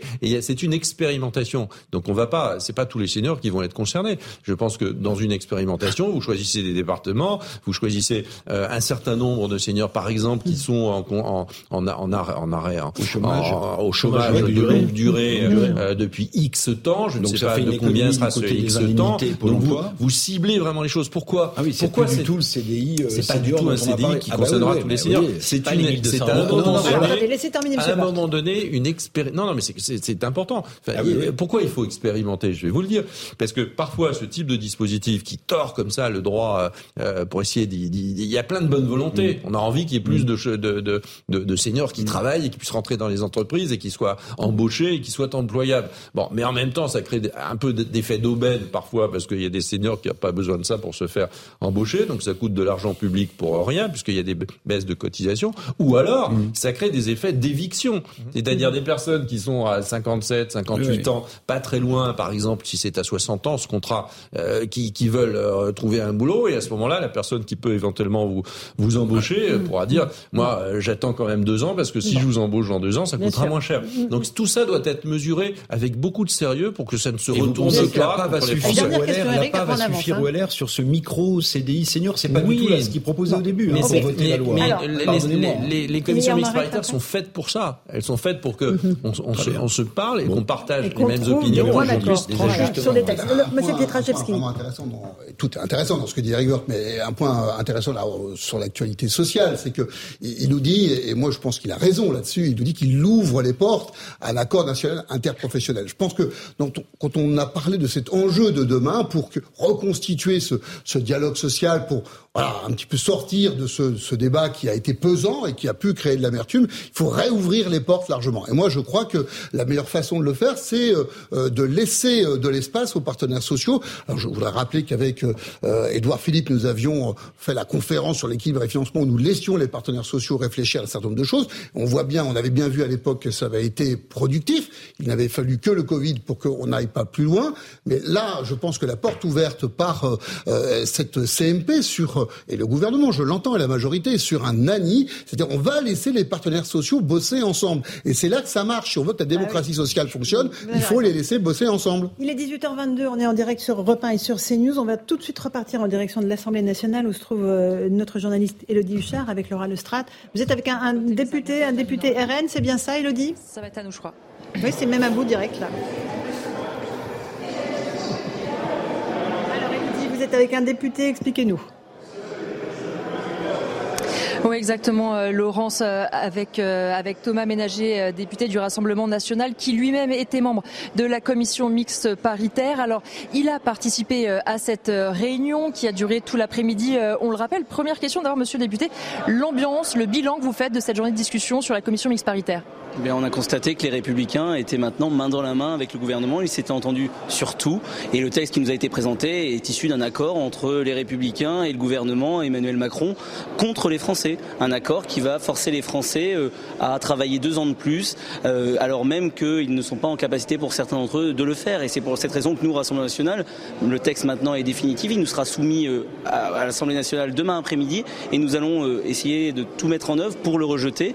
Nous considérons aujourd'hui qu'il y a majorité de députés au sein de notre hémicycle qui sont opposés à cette réforme et donc nous espérons pouvoir euh, faire en sorte que ce projet ne soit pas euh, adopté euh, contre les Français qui eux aussi sont majoritairement opposés.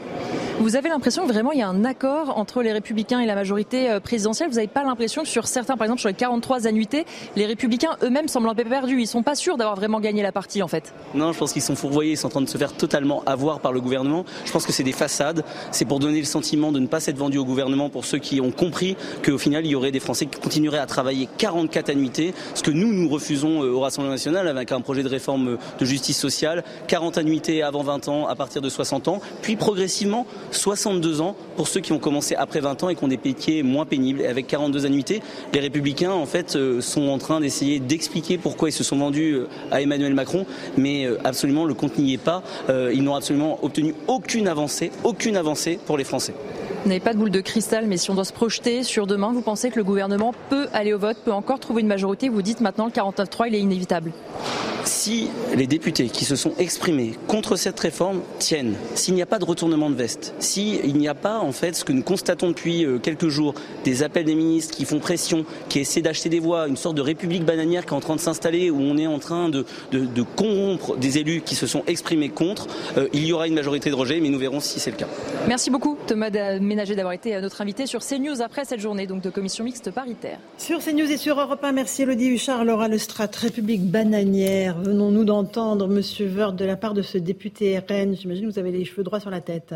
Bah, pour ce qui me reste de cheveux, euh, oui, euh, parce que monsieur, c'est bien, vous avez monsieur, en monsieur visiblement, monsieur Ménager ne nous ménage pas. Enfin, je sais pas à quoi il fait référence. Enfin, Oui. c'est toujours le cas dans tous les parlements du monde. euh, les- quand on appelle les gens pour savoir est-ce que vous avez voté ou pas, enfin, les- ça se passe de la, de la même façon. Il y a évidemment une conversation. On essaie plutôt de, de dire à la personne, essayer de, euh, on essaie plutôt de la convaincre.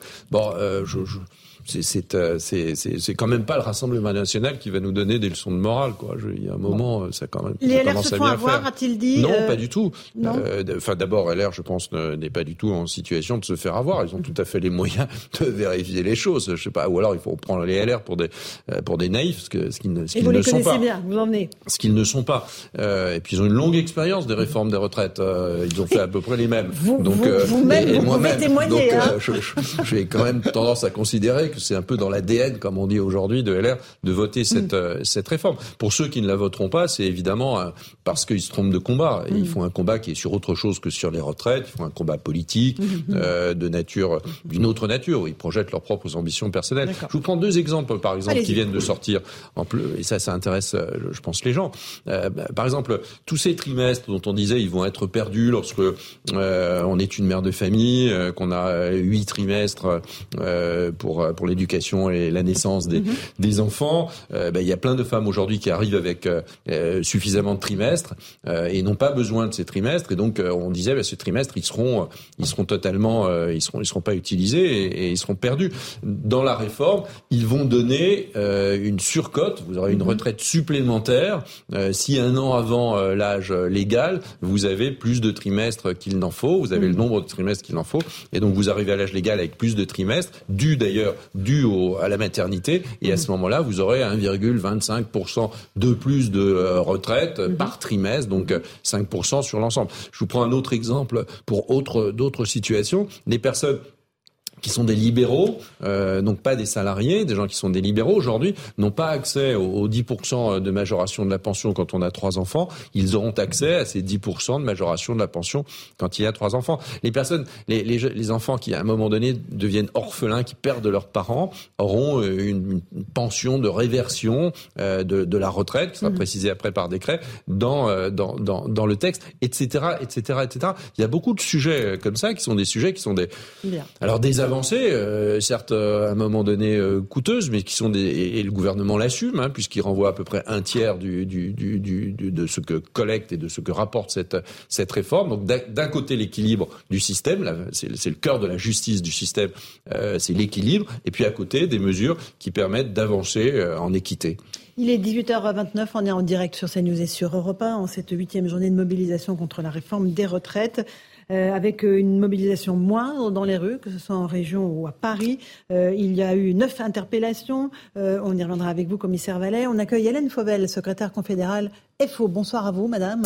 Bonsoir. Euh, c'est euh, une déception pour vous, cette euh, baisse de la mobilisation? Non, je dirais pas ça, parce que les chiffres qu'on a qui reviennent de province, ils sont tout à fait, je dirais, euh, à, la, à la hauteur et tout à fait honorables. Ça veut dire que la colère, donc, elle reste bien ancrée et que les, gens se sont mobilisés. Il y avait vraiment du monde dans les manifestations. Moi, j'ai quitté le cortège il y a pas très longtemps. Je suis désolé, mais j'étais dans la vraie vie aujourd'hui. Et euh, très sincèrement, il y avait énormément de monde. Alors, les chiffres qu'on annonce, c'est 450 000. Oui. euh, C'est à beaucoup Paris. moins selon la police, hein, évidemment. Oui, mais comme toujours, donc on va pas faire la bataille des chiffres.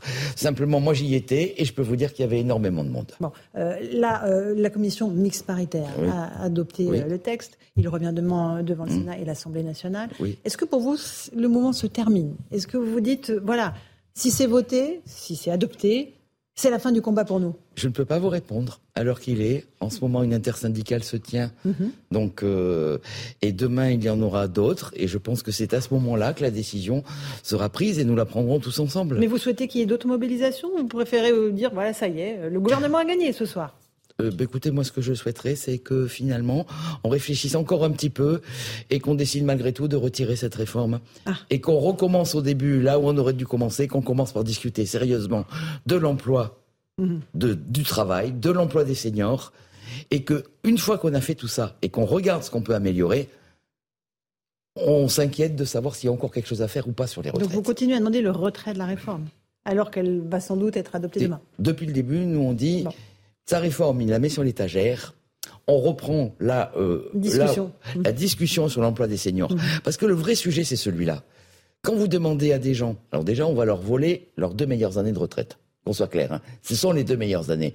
L'espérance de vie en bonne santé, c'est 64 ans pour les hommes, 65 pour les femmes. En bonne santé, je précise. Parce que l'intérêt de vivre jusqu'à 90 ans, si c'est pour ne plus pouvoir rien faire, il est limité. Non, mais si on est en bonne santé, moi, mais moi, si on est en bonne santé, c'est bien. Mmh, oui, mais mmh. bon, ce que je veux dire, c'est que les chiffres, voilà ce qu'ils disent. Mmh. Donc ensuite, Alors. on ne peut pas raisonnablement reculer l'âge légal de départ alors qu'on a un nombre de gens qui ne sont plus en emploi déjà quand ils liquident leur retraite à 62 ans important comme il l'est. Alors, pas ce, sérieux. Que vous, ce que vous avez dit là, les deux ans de, mmh. vie en bonne santé qu'on mmh. vous vole, ça vous fait réagir, Monsieur Petrachevski, euh, Evert, Laurent Petrachevski Alors, Eric Evert, allez-y. Ouais, monsieur le ministre, je vous en prie.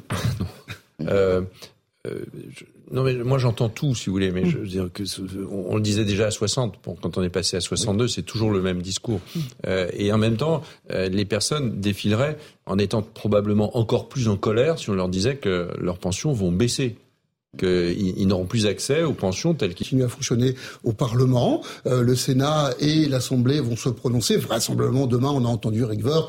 On ne sera pas surpris de, des votes demain. Et donc, je crois que la question qui vous est posée à vous, Madame, et je, je pense que c'est pas facile, hein, c'est comment vous pouvez capitaliser sur euh, la façon dont vous êtes revenu dans le débat. Et vous êtes revenu comme étant, euh, je veux dire, collectivement responsable. Et, et je crois que la question qui vous est posée ce soir, c'est est-ce qu'on continue alors que sur le fond, vos mandants, enfin je dis ça sans taquinerie, hein, moi j'en croise aussi quelques-uns dans, ma vraie vie à moi, Armentière, euh, est-ce que vos, mandants vont vous dire, bon ok, on a dit ce qu'on avait à dire, on l'a fait avec force, avec courage, maintenant essayons de gagner sur d'autres combats, d'autres choses, essayons d'être dans une négociation qui, je l'espère pour vous, pourra être fructueuse avec le gouvernement sur des sujets que moi j'appelle de mes voeux, l'emploi des seniors et la pénibilité. Je pense que c'est là que vous avez un choix à faire collectivement entre ceux qui ne voudront pas aller sur cette deuxième étape, ou en tout cas pas tout de suite, et ceux qui auront envie d'aller sur cette deuxième étape. Et je pense que c'est ça le débat de ce soir pour les euh, organisations La réponse syndicales. d'Hélène Fauvel de FO. Alors moi j'aurais tendance à vous dire que c'est un peu prématuré qu'on va attendre demain soir. Bien sûr. Mmh. Un peu, Déjà un peu savoir trop ce qui va se passer. Bon, au Sénat, le doute est n'est pas moyen. permis. Sur l'Assemblée nationale, c'est pas encore fait. Alors, euh, Donc, à par- partant de là, nous, on prendra notre décision collectivement, comme ça a déjà été dit par euh, d'autres représentants syndicaux euh, que moi ou que d'autres représentants de, euh, que de force ouvrière. Et je pense que à ce stade, on va attendre. Bon, demain, il y aura encore des actions et on verra. Ceci étant, ça n'est pas parce que, ça n'est pas parce que la mobilisation s'arrêterait que la colère dans les esprits, elle disparaîtrait et que nous, nous aurions bien préféré. Vous savez, on ne fait pas grève par plaisir, on défile pas dans les rues euh, deux fois par semaine par plaisir. Euh, on a aussi de temps en temps autre chose à faire. Moi, je trouve un petit peu dommage qu'on en soit arrivé là. Il suffisait d'inverser le calendrier. Cette réforme, elle n'était pas urgentissime au point de ne pas prendre le temps de discuter sérieusement des dispositifs que l'on pouvait mettre en place pour améliorer l'emploi des seniors. Je rappelle, et ça n'est pas nous qui le disons, c'est l'Université d'Aix-en-Provence, 10 points de mieux sur l'emploi des seniors, c'est 50 milliards de recettes supplémentaires à l'horizon 2030. hum, allez. Donc on aurait peut-être pu commencer par discuter sérieusement de ça. La réponse d'Eric Woerth, et peut après on être, part sur le terrain. On peut être euh, d'accord là-dessus. Hein. Je- c'est- Bien, bien sûr qu'il faut euh, discuter de l'employabilité des seniors, euh, de la transformation de l'outil euh, de production dans les entreprises, les petites comme les grandes, permettant d'accompagner euh, cette, ce vieillissement euh, au travail, euh, l'âge au travail, euh, les reconversions professionnelles, euh, le droit du travail. Enfin, euh, de tout ça, tout ça doit être passé en revue, mais c'est pas un préalable à une réforme des retraites. C'est juste pas un préalable. Euh, ce sera fait. Et, et ça doit être fait, et ce sera fait. Mais en même temps, il, le modèle du- de retraite, il existe, quoi. Euh, et et s'il marche pas, il faut bien le modifier. Mais évidemment, la société française doit évoluer. L'horizon euh, de l'âge euh, change. Tout ça va être fait. Il y a une loi euh, travail et plein emploi qui doit être présentée par Olivier Dussopt dans les semaines qui viennent. Et, et ce, ce- cet accompagnement, il va se faire au fur et à mesure. Mais en même temps que l'augmentation de l'âge va se faire progressivement. Personne ne va travailler à 64 ans à partir de l'année prochaine. Donc tout ça Enfin, elle va laisser du temps. à l'été 2023, là, oui, il réforme, fallait réformer ce système de retraite.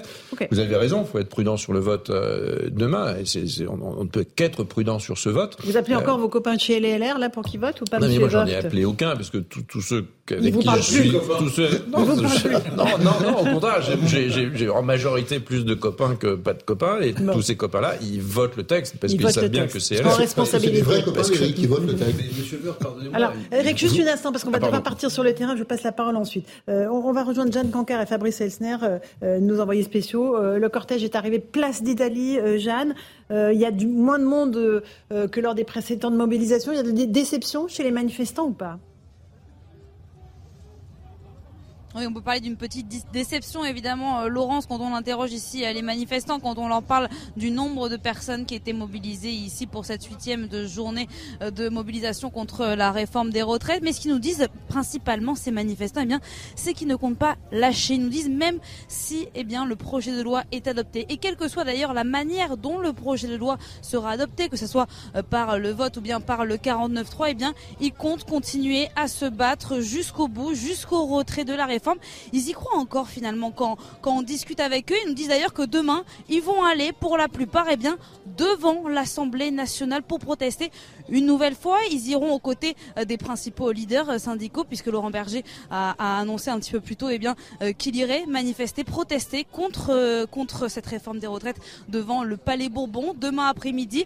Et donc la majorité des manifestants qui sont présents ici nous disent je suis prêt à de nouveau être en grève demain, à de nouveau perdre une journée de travail pour aller protester encore une fois contre cette réforme des retraites. Merci beaucoup Jeanne Cancard, Fabrice Elsner pour ces explications. Vous voulez poser une question à Eric Cordel, après je passerai la parole au commissaire Vallée. pardonnez-moi, hein, oui, je peut-être pas bien compris, mais vous n'avez pas tout à fait répondu à la question de Mme Fauvel sur l'urgence de mettre en place cette réforme vu le contexte social. Alors, il y a peut-être une réponse, euh, mais vous allez me dire ce que vous en pensez, c'est qu'il y a une pression de, de Bruxelles. Parce qu'en réalité, la réforme des retraites dans plein de pays, en Espagne par exemple, avec un gouvernement de gauche, qui vient de taxer davantage les hauts salaires, elle est exigée par Bruxelles pour mettre en place le fameux plan de relance pour les pays après la crise Covid. Donc peut-être qu'une des explications de l'urgence, là, à faire cette réforme, vu le contexte, c'est qu'il faut montrer patte blanche budgétaire La réponse d'Eric Non mais pas du tout. Enfin, c'est pas, pas, du tout le sujet. Le sujet n'est absolument pas celui-là. Le mhm. sujet, c'est le système de retraite. Vous ne pouvez pas avoir le Conseil d'orientation des retraites, je sais bien que tout le monde tombe dessus, parfois à juste titre, mais enfin c'est le seul organisme qui fasse des projections. le, le, le directeur du corps a dit exactement qu'il n'y avait pas d'urgence. Oui, mais il faut qu'il lise son, son rapport, bah, ce, serait mieux, et qu'il en tire, des, qu'il en tire, qu'il en tire les, justes conclusions, sinon il faut qu'il fasse autre chose. Je veux bien. Euh, les déficits euh, de, du système de retraite commencent dès 2023 et se poursuivent pendant 20 ans. C'est exactement, quel que quasiment quels que soient les scénarios, sauf un scénario extrêmement optimiste qui n'arrivera jamais. Donc donc évidemment, un gouvernement responsable, il regarde ça, il laisse pas les choses aller. Vous ne pouvez pas laisser les choses aller parce qu'à ce moment-là, vous les laissez se dégrader. À un moment donné, vous allez devoir faire ce que vous avez euh, pas voulu faire euh, tout de suite. Mhm. Vous allez le faire demain dans des conditions encore pires, parce que la marche, elle sera tellement haute que vous allez demander des efforts bien plus importants. Il y, a, y, a, une affaire de responsabilité là-dedans. Il y a une affaire de responsabilité. Mais c'est toujours demain. Mais, tout ce qui est difficile doit être mis à demain. Moi, c'est pas du tout ma philosophie, et c'est pas celle, c'est pas celle du gouvernement. Alors, Madame Fauvel de FO, vous voulez répondre Oui, rapidement. Donc euh, moi je partage un petit peu euh, ce qui vient d'être dit euh, donc par Monsieur. Je pense que oui, il fallait donner des gages. Alors laissez-la parler. Bruxelles, pas seulement à Bruxelles, il fallait en donner aussi au marché financier. Ça aurait peut-être été bien de dire la vérité dès le départ. Après sur l'équilibre, sur l'équilibre du régime, on ne peut pas décemment, me semble-t-il, assécher les recettes par des exonérations de cotisations continuelles en 2021, rien qu'en 2021, alors d'accord, il y, avait la Covid, mais en moyenne, 150 milliards d'aides publiques aux entreprises sans contrepartie ni conditionnalité. En 2021, il y a eu 51 milliards d'allègements de cotisations. 51 mhm. milliards. Et 45 milliards. Et 45 milliards d'allègements sur l'impôt sur les sociétés, sur le régime des grands groupes, le régime FIMER et intégration fiscale. Et ça s'adresse plutôt aux grands groupes et pas aux petites entreprises qui créent de l'emploi. Pardonnez-moi, je termine.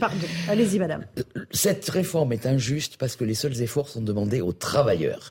Pendant que, sur deux exercices budgétaires, on supprime la cotisation sur la valeur ajoutée des entreprises, 18 milliards. Alors, on peut votre... budget de l'État. Alors, Monsieur Pietraszewski. encore sans doute plus pertinent que moi, mais, je fais juste de mémoire pour répondre aussi un peu à Eric Revel. Un, n'oublions pas quand même que le système des retraites était en déficit de 2008 à 2019. Donc là, on a tous fait crédit, hein, une dizaine de milliards par an, parce qu'on en fait, on fait comme s'il allait être en déficit en 2023, mais qu'il n'avait jamais été avant. Pas du tout. Hein. Je vous invite à regarder la réalité de ce régime-là. Donc ça veut dire que là, on a fait de la dette, hein, du crédit, une dizaine de milliards par an pendant un peu plus de 10 ans. Ça fait quand même 120 milliards, bon, qui a été euh, là euh, payé par nous tous. Hein, on le dit, hein, c'est collectivement, puisqu'il fallait bien équilibrer tout cela. Et puis la deuxième chose euh, sur le fond, c'est que évidemment, moi je comprends ce que vous dites, Madame, au regard d'un équilibre. Oui, bah, on fait des exos de charges et en même temps, il faut faire rentrer de l'argent. Bah, il faut aussi peut-être se dire, regardons quel est le niveau de notre taux de charge en France au regard de nos voisins, compte tenu de la course à l'emploi qu'il nous faut mener. On voit bien qu'il fallait rééquilibrer ce ça. Et comme, comme on le fait, et tant mieux, moi je suis pour, tout en préservant notre modèle social, puisque on y est tous très attachés, ben, il faut bien qu'on mette des sous dans le modèle social. Donc euh, il faut qu'on choisisse à un moment donné où on met des sous dans le modèle social euh, qu'on a tous envie de préserver, moi aussi, donc je suis euh, mmh. d'accord avec ça. Hein, mais à côté de ça, bah, il faut qu'on travaille un peu plus. C'est ça l'équilibre au final. Quand, quand vous dites c'est les, dites c'est les travailleurs qui sont toujours les travailleurs, mais nous sommes tous des travailleurs. C'est ceux qui travaillent qui payent les retraites de ceux qui qui travaillent plus. Enfin, c'est le principe même du régime par répartition. Donc c'est pas choquant de demander aux travailleurs d'une manière générale, à la France qui travaille, de faire un effort pour pouvoir payer les retraites et surtout pour elle-même recevoir les retraites auxquelles elle a le droit et ne pas avoir les, les contributions des uns et des autres. Vous êtes, euh, vous êtes membre d'un syndicat, vous gérez euh, les, les, les, une grande caisse complémentaire comme la GIRC et l'ARCO. Vous, vous passez votre temps à dégrader le niveau des rémunérations le, euh, sans, en parler à personne. Vous augmentez les malus. on peut même pas partir à 62 ans sans avoir un malus. Enfin, honnêtement, je voudrais bien que vous soyez aussi sérieux avec l'argent du, du, régime général. Un mot de Madame Fauvel. Les, Juste une information, Eric Woerth qui nous parvient d'Élysée. Emmanuel Macron réunit euh, ce soir Elisabeth Borne et les ministres concernés. Donc ça, ça veut dire que c'est euh, veillée d'armes? Ben, c'est pas une veillée d'armes, c'est une préparation de la journée du lendemain. Donc il y a quand même il y a un peu de du vote ou du 49-3. Oui, c'est ça. C'est la décision de la stratégie adoptée demain. L'ordre du jour, mais on voit bien, on voit bien que demain on s'achemine vers un vote important, qu'il y a eu aujourd'hui un point quand même un vote très important. Il y a deux votes positifs fondamentaux. Il y a le vote du Sénat qui est un vote positif et il y a un vote positif de la commission mm. mixte paritaire. Donc il y a bien des votes positifs. Donc demain, c'est à l'Assemblée ou d'abord au Sénat demain mm. matin et demain après-midi à l'Assemblée nationale de se mm. prononcer. Il me semble assez naturel que le président fasse un point de la situation avec sa ministre et les ministres qui sont concernés. Ils vont dire allez euh, X va voter, Y va voter, Z va voter. Ils vont parler, ils vont regarder, ils vont mesurer les risques, ils vont mesurer, ils vont regarder ce qui s'est dit en commission mixte paritaire, ils vont faire un point, ce qui est, euh, semble-t-il, assez naturel. Mais c'est une information importante, cette réunion ce soir à l'Elysée entre la Première ministre et les ministres concernés. Madame, vous vouliez répondre à M. Vert Non, Monsieur le ministre, si vous permettez. Euh, très honnêtement, oui, les travailleurs, tout le monde travaille. Sauf qu'avec toutes ces exonérations de cotisations qu'il y a eu depuis des années, celui qui travaille et qui paie des impôts, eh bien, sa protection sociale, il la paie deux fois. Il la paie par ses cotisations et il la paie par ses impôts qui, jusqu'à preuve du contraire, ce sont bien les impôts qui nourrissent le budget de l'État.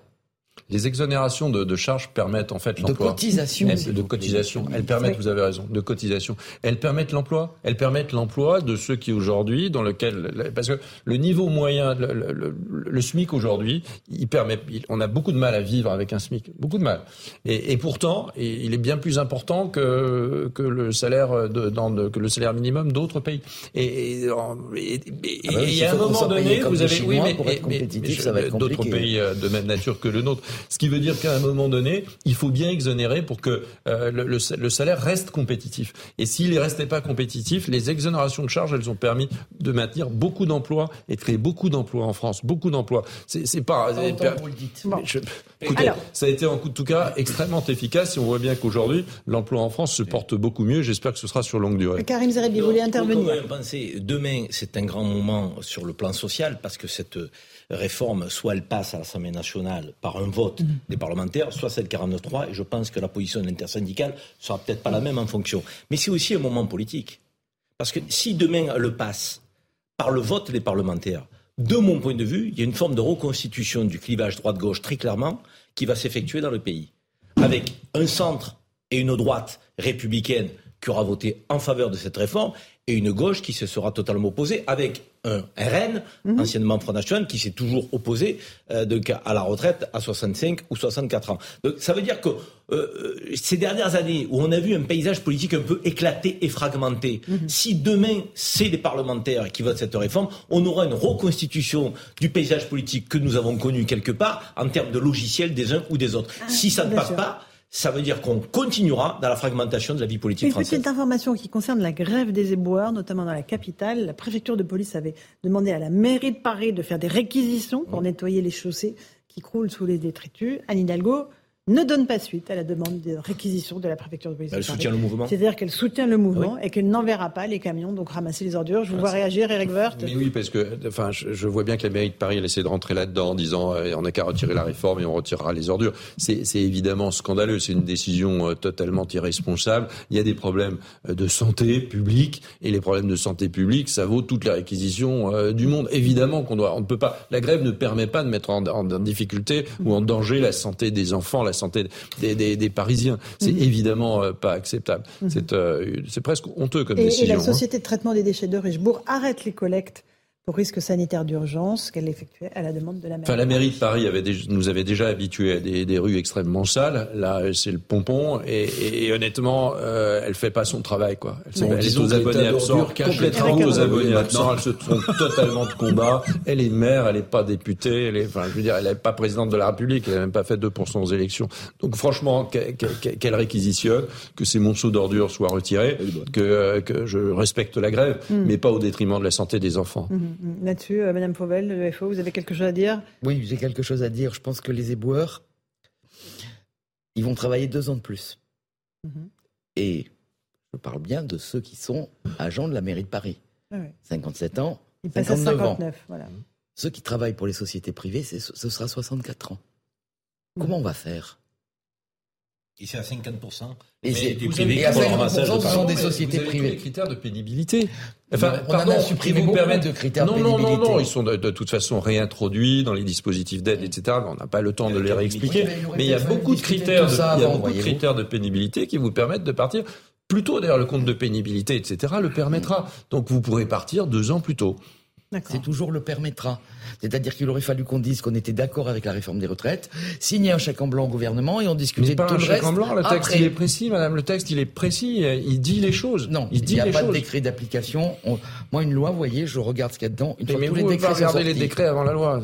Non, mais on aurait pu quand même se mettre d'accord avant sur un certain nombre de choses. Euh, commissaire Vallée, sur euh, ces détritus dans la rue, on avait peur à un moment que sur le trajet de la manifestation, ils ne servent euh, à, être à certains éléments radicaux. Ça n'a pas été le cas. Non, mais ils ont été retirés par la mairie ils ont été retirés sur le trajet. De la voilà, préfecture exactement. de police mm. de, de Paris, effectivement. Après qu'il y a un enjeu sanitaire et de santé publique dont M. Wörth parlait, euh, effectivement, il y en a un. Après, mmh. les revendications légitimes des uns et des autres sont tout à fait audibles. Hein. Je suis syndicaliste, donc c'est pas moi qui vais dire le contraire. Mmh. Mais il y a un gros enjeu de santé publique, de sécurité publique, par l'amoncellement de ces ordures et de ces déchets qui sont extrêmement importants dans les rues de Paris et qui inquiètent aussi pour les enfants à la sortie des élections scolaires, pour les personnes âgées, avec notamment la prolifération des rongeurs, des rats qui peuvent amener des maladies.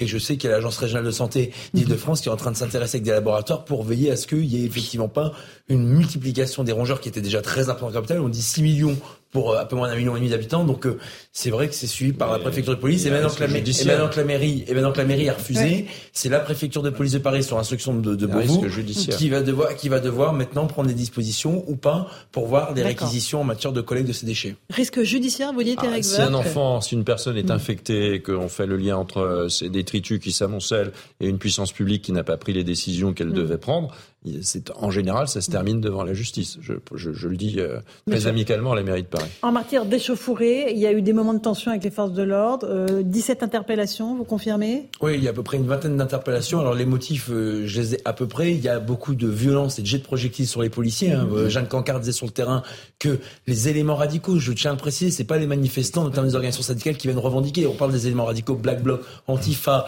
et extrémistes, notamment de l'ultra gauche, qui viennent pour se faire du policier et du gendarme. Ensuite, on a aussi des policiers qui ont réussi à faire des flagrants délits en matière de dégradation de mobilier urbain. Je pense à un abribus Place d'Italie qui était en train d'être incendié et détruit par un individu qui a été interpellé en flagrant délit.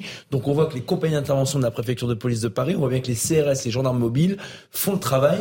Et c'est vrai que j'ai un lien permanent avec les commissaires de police qui sont engagés en ordre public. D'ailleurs, j'en profite de votre antenne, que je suis très fier de représenter des commissaires de police dont la spécialité, la spécificité et l'expérience permettent d'exercer les fonctions d'autorité civile et donc de permettre aux gens de manifester mmh. Pacifiquement sur l'autorité des préfets. On a des commissaires qui savent manœuvrer les, unités et les euh, forces sur le terrain. Il faut que les préfets, c'est ce qui est le cas depuis plusieurs manifestations, c'est pour ça qu'on est le voix euh, modeste de nos collègues, de pouvoir dire à nos autorités préfectorales, faites confiance aux personnes de terrain pour que ça se passe bien, parce qu'ils sont en contact direct avec ceux qui viennent semer le chaos, avec ceux qui viennent revendiquer, avec ceux qui sont là pour exercer un droit fondamental qui est celui de manifester et mmh. même de faire grève, qui est garanti par notre Constitution et pour lesquels les policiers ont été créés, je le rappelle, par les révolutionnaires de 1789 pour assurer l'effectivité des droits de l'homme. On rappelle qu'il y avait des policiers, notamment FO, qui, qui manifestaient aujourd'hui dans les cortèges, Madame Fauvel. D'ailleurs, je, soutiens mes, je soutiens mes collègues d'Alliance, vous savez, Alliance Police Nationale qui a mm. manifesté à Marseille mm. euh, la dernière fois, qui ont été pris à partie violemment par des éléments radicaux, alors que chaque profession,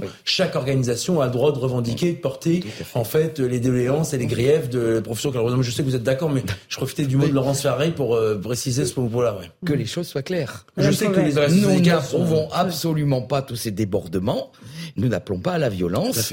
Et, euh, nous en sommes, et nous en sommes souvent les premières victimes. Pris en otage. Avec une belle collaboration des services des syndicats et des forces de police. Tout à fait. Et pour ça fonctionne bien. Demain, on aura un enjeu, Laurence, fondamental. Je le dis mhm. parce que malheureusement, c'était c'était suite à un drame que tout le monde n'a pas oublié, à savoir le décès d'Éric Masson qui a été tué par un, un, criminel à Avignon en mai 2021. Le 19 mai 2021, les policiers s'étaient rassemblés près de l'Assemblée nationale. Donc ça faisait presque deux ans qu'on n'avait pas eu de manifestation près de l'Assemblée qui a un lieu fondamental dans nos mmh. institutions puisque vous avez à proximité le palais de l'Élysée, l'hôtel de la Marine, mmh. le quai d'Orsay, le siège du ministère des Affaires étrangères. Donc demain, à l'appel des organisations syndicales, si j'ai bien compris, il y aura une manifestation devant la Maison du Peuple, qui est le Parlement élu au suffrage universel direct des Françaises et des Français, sur lesquels les policiers et les gendarmes auront aussi un lourd défi qui est celui de concilier le droit de pouvoir revendiquer, mais aussi le droit pour les parlementaires d'exercer le suffrage universel direct qu'ils incarnent par l'élection des Français, de pouvoir voter ou pas la loi au nom des Françaises et des Français. On est très attachés parce que les policiers, leur euh, carburant, c'est de protéger la démocratie, de permettre aussi à nos institutions de fonctionner pour que le vivre ensemble puisse être une réalité. Et, vous avez toujours, Eric Woerth, qu'est-ce que vous voyez Vous avez raison. Chacun a des droits et des devoirs. Et Mathieu Vallet, le commissaire Vallet, a toujours beaucoup de verbes pour défendre ses collègues et il a bien raison parce qu'il est sur le terrain. Lui aussi, vous êtes d'active, hein, on est d'accord. Oui, oui, hein. je suis toujours sur le terrain. Je suis en bac de nuit départemental dans le Val-de-Marne. Mais ce que je veux dire, Laurent, c'est qu'à chaque fois, moi, je rencontre les policiers, que ce soit des commissaires qui dirigent les dispositifs ou des policiers blessés, et on reste jamais insensible à ceux qui portent l'uniforme et qui ont fondamentalement ancré en eux la volonté de protéger les autres. Vous avez absolument raison, euh, commissaire Vallet, et, on salue encore une fois le sens des responsabilités des forces de l'ordre euh, qui ont permis au cortège de bien se dérouler. On va remercier nos auditeurs d'Europe 1 qui vont retrouver dans un instant Raphaël Devolvé pour Europe 1 soir. Euh, et nous, on va continuer sur CNews euh, pour écouter euh, Philippe Martinez, le leader de la CGT.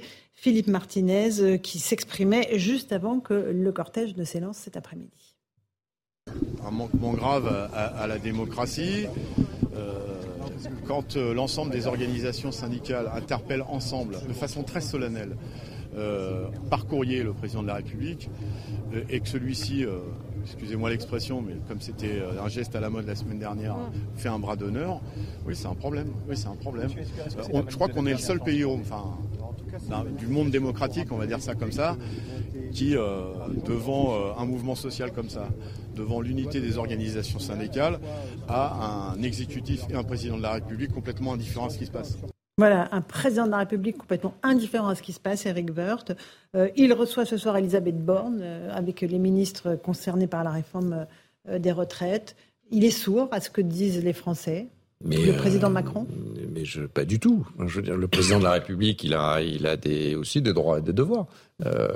Son devoir, c'était de fixer de fixer euh, le, cap de cette réforme, de l'assumer politiquement. Qui peut penser qu'il ne l'assume pas politiquement?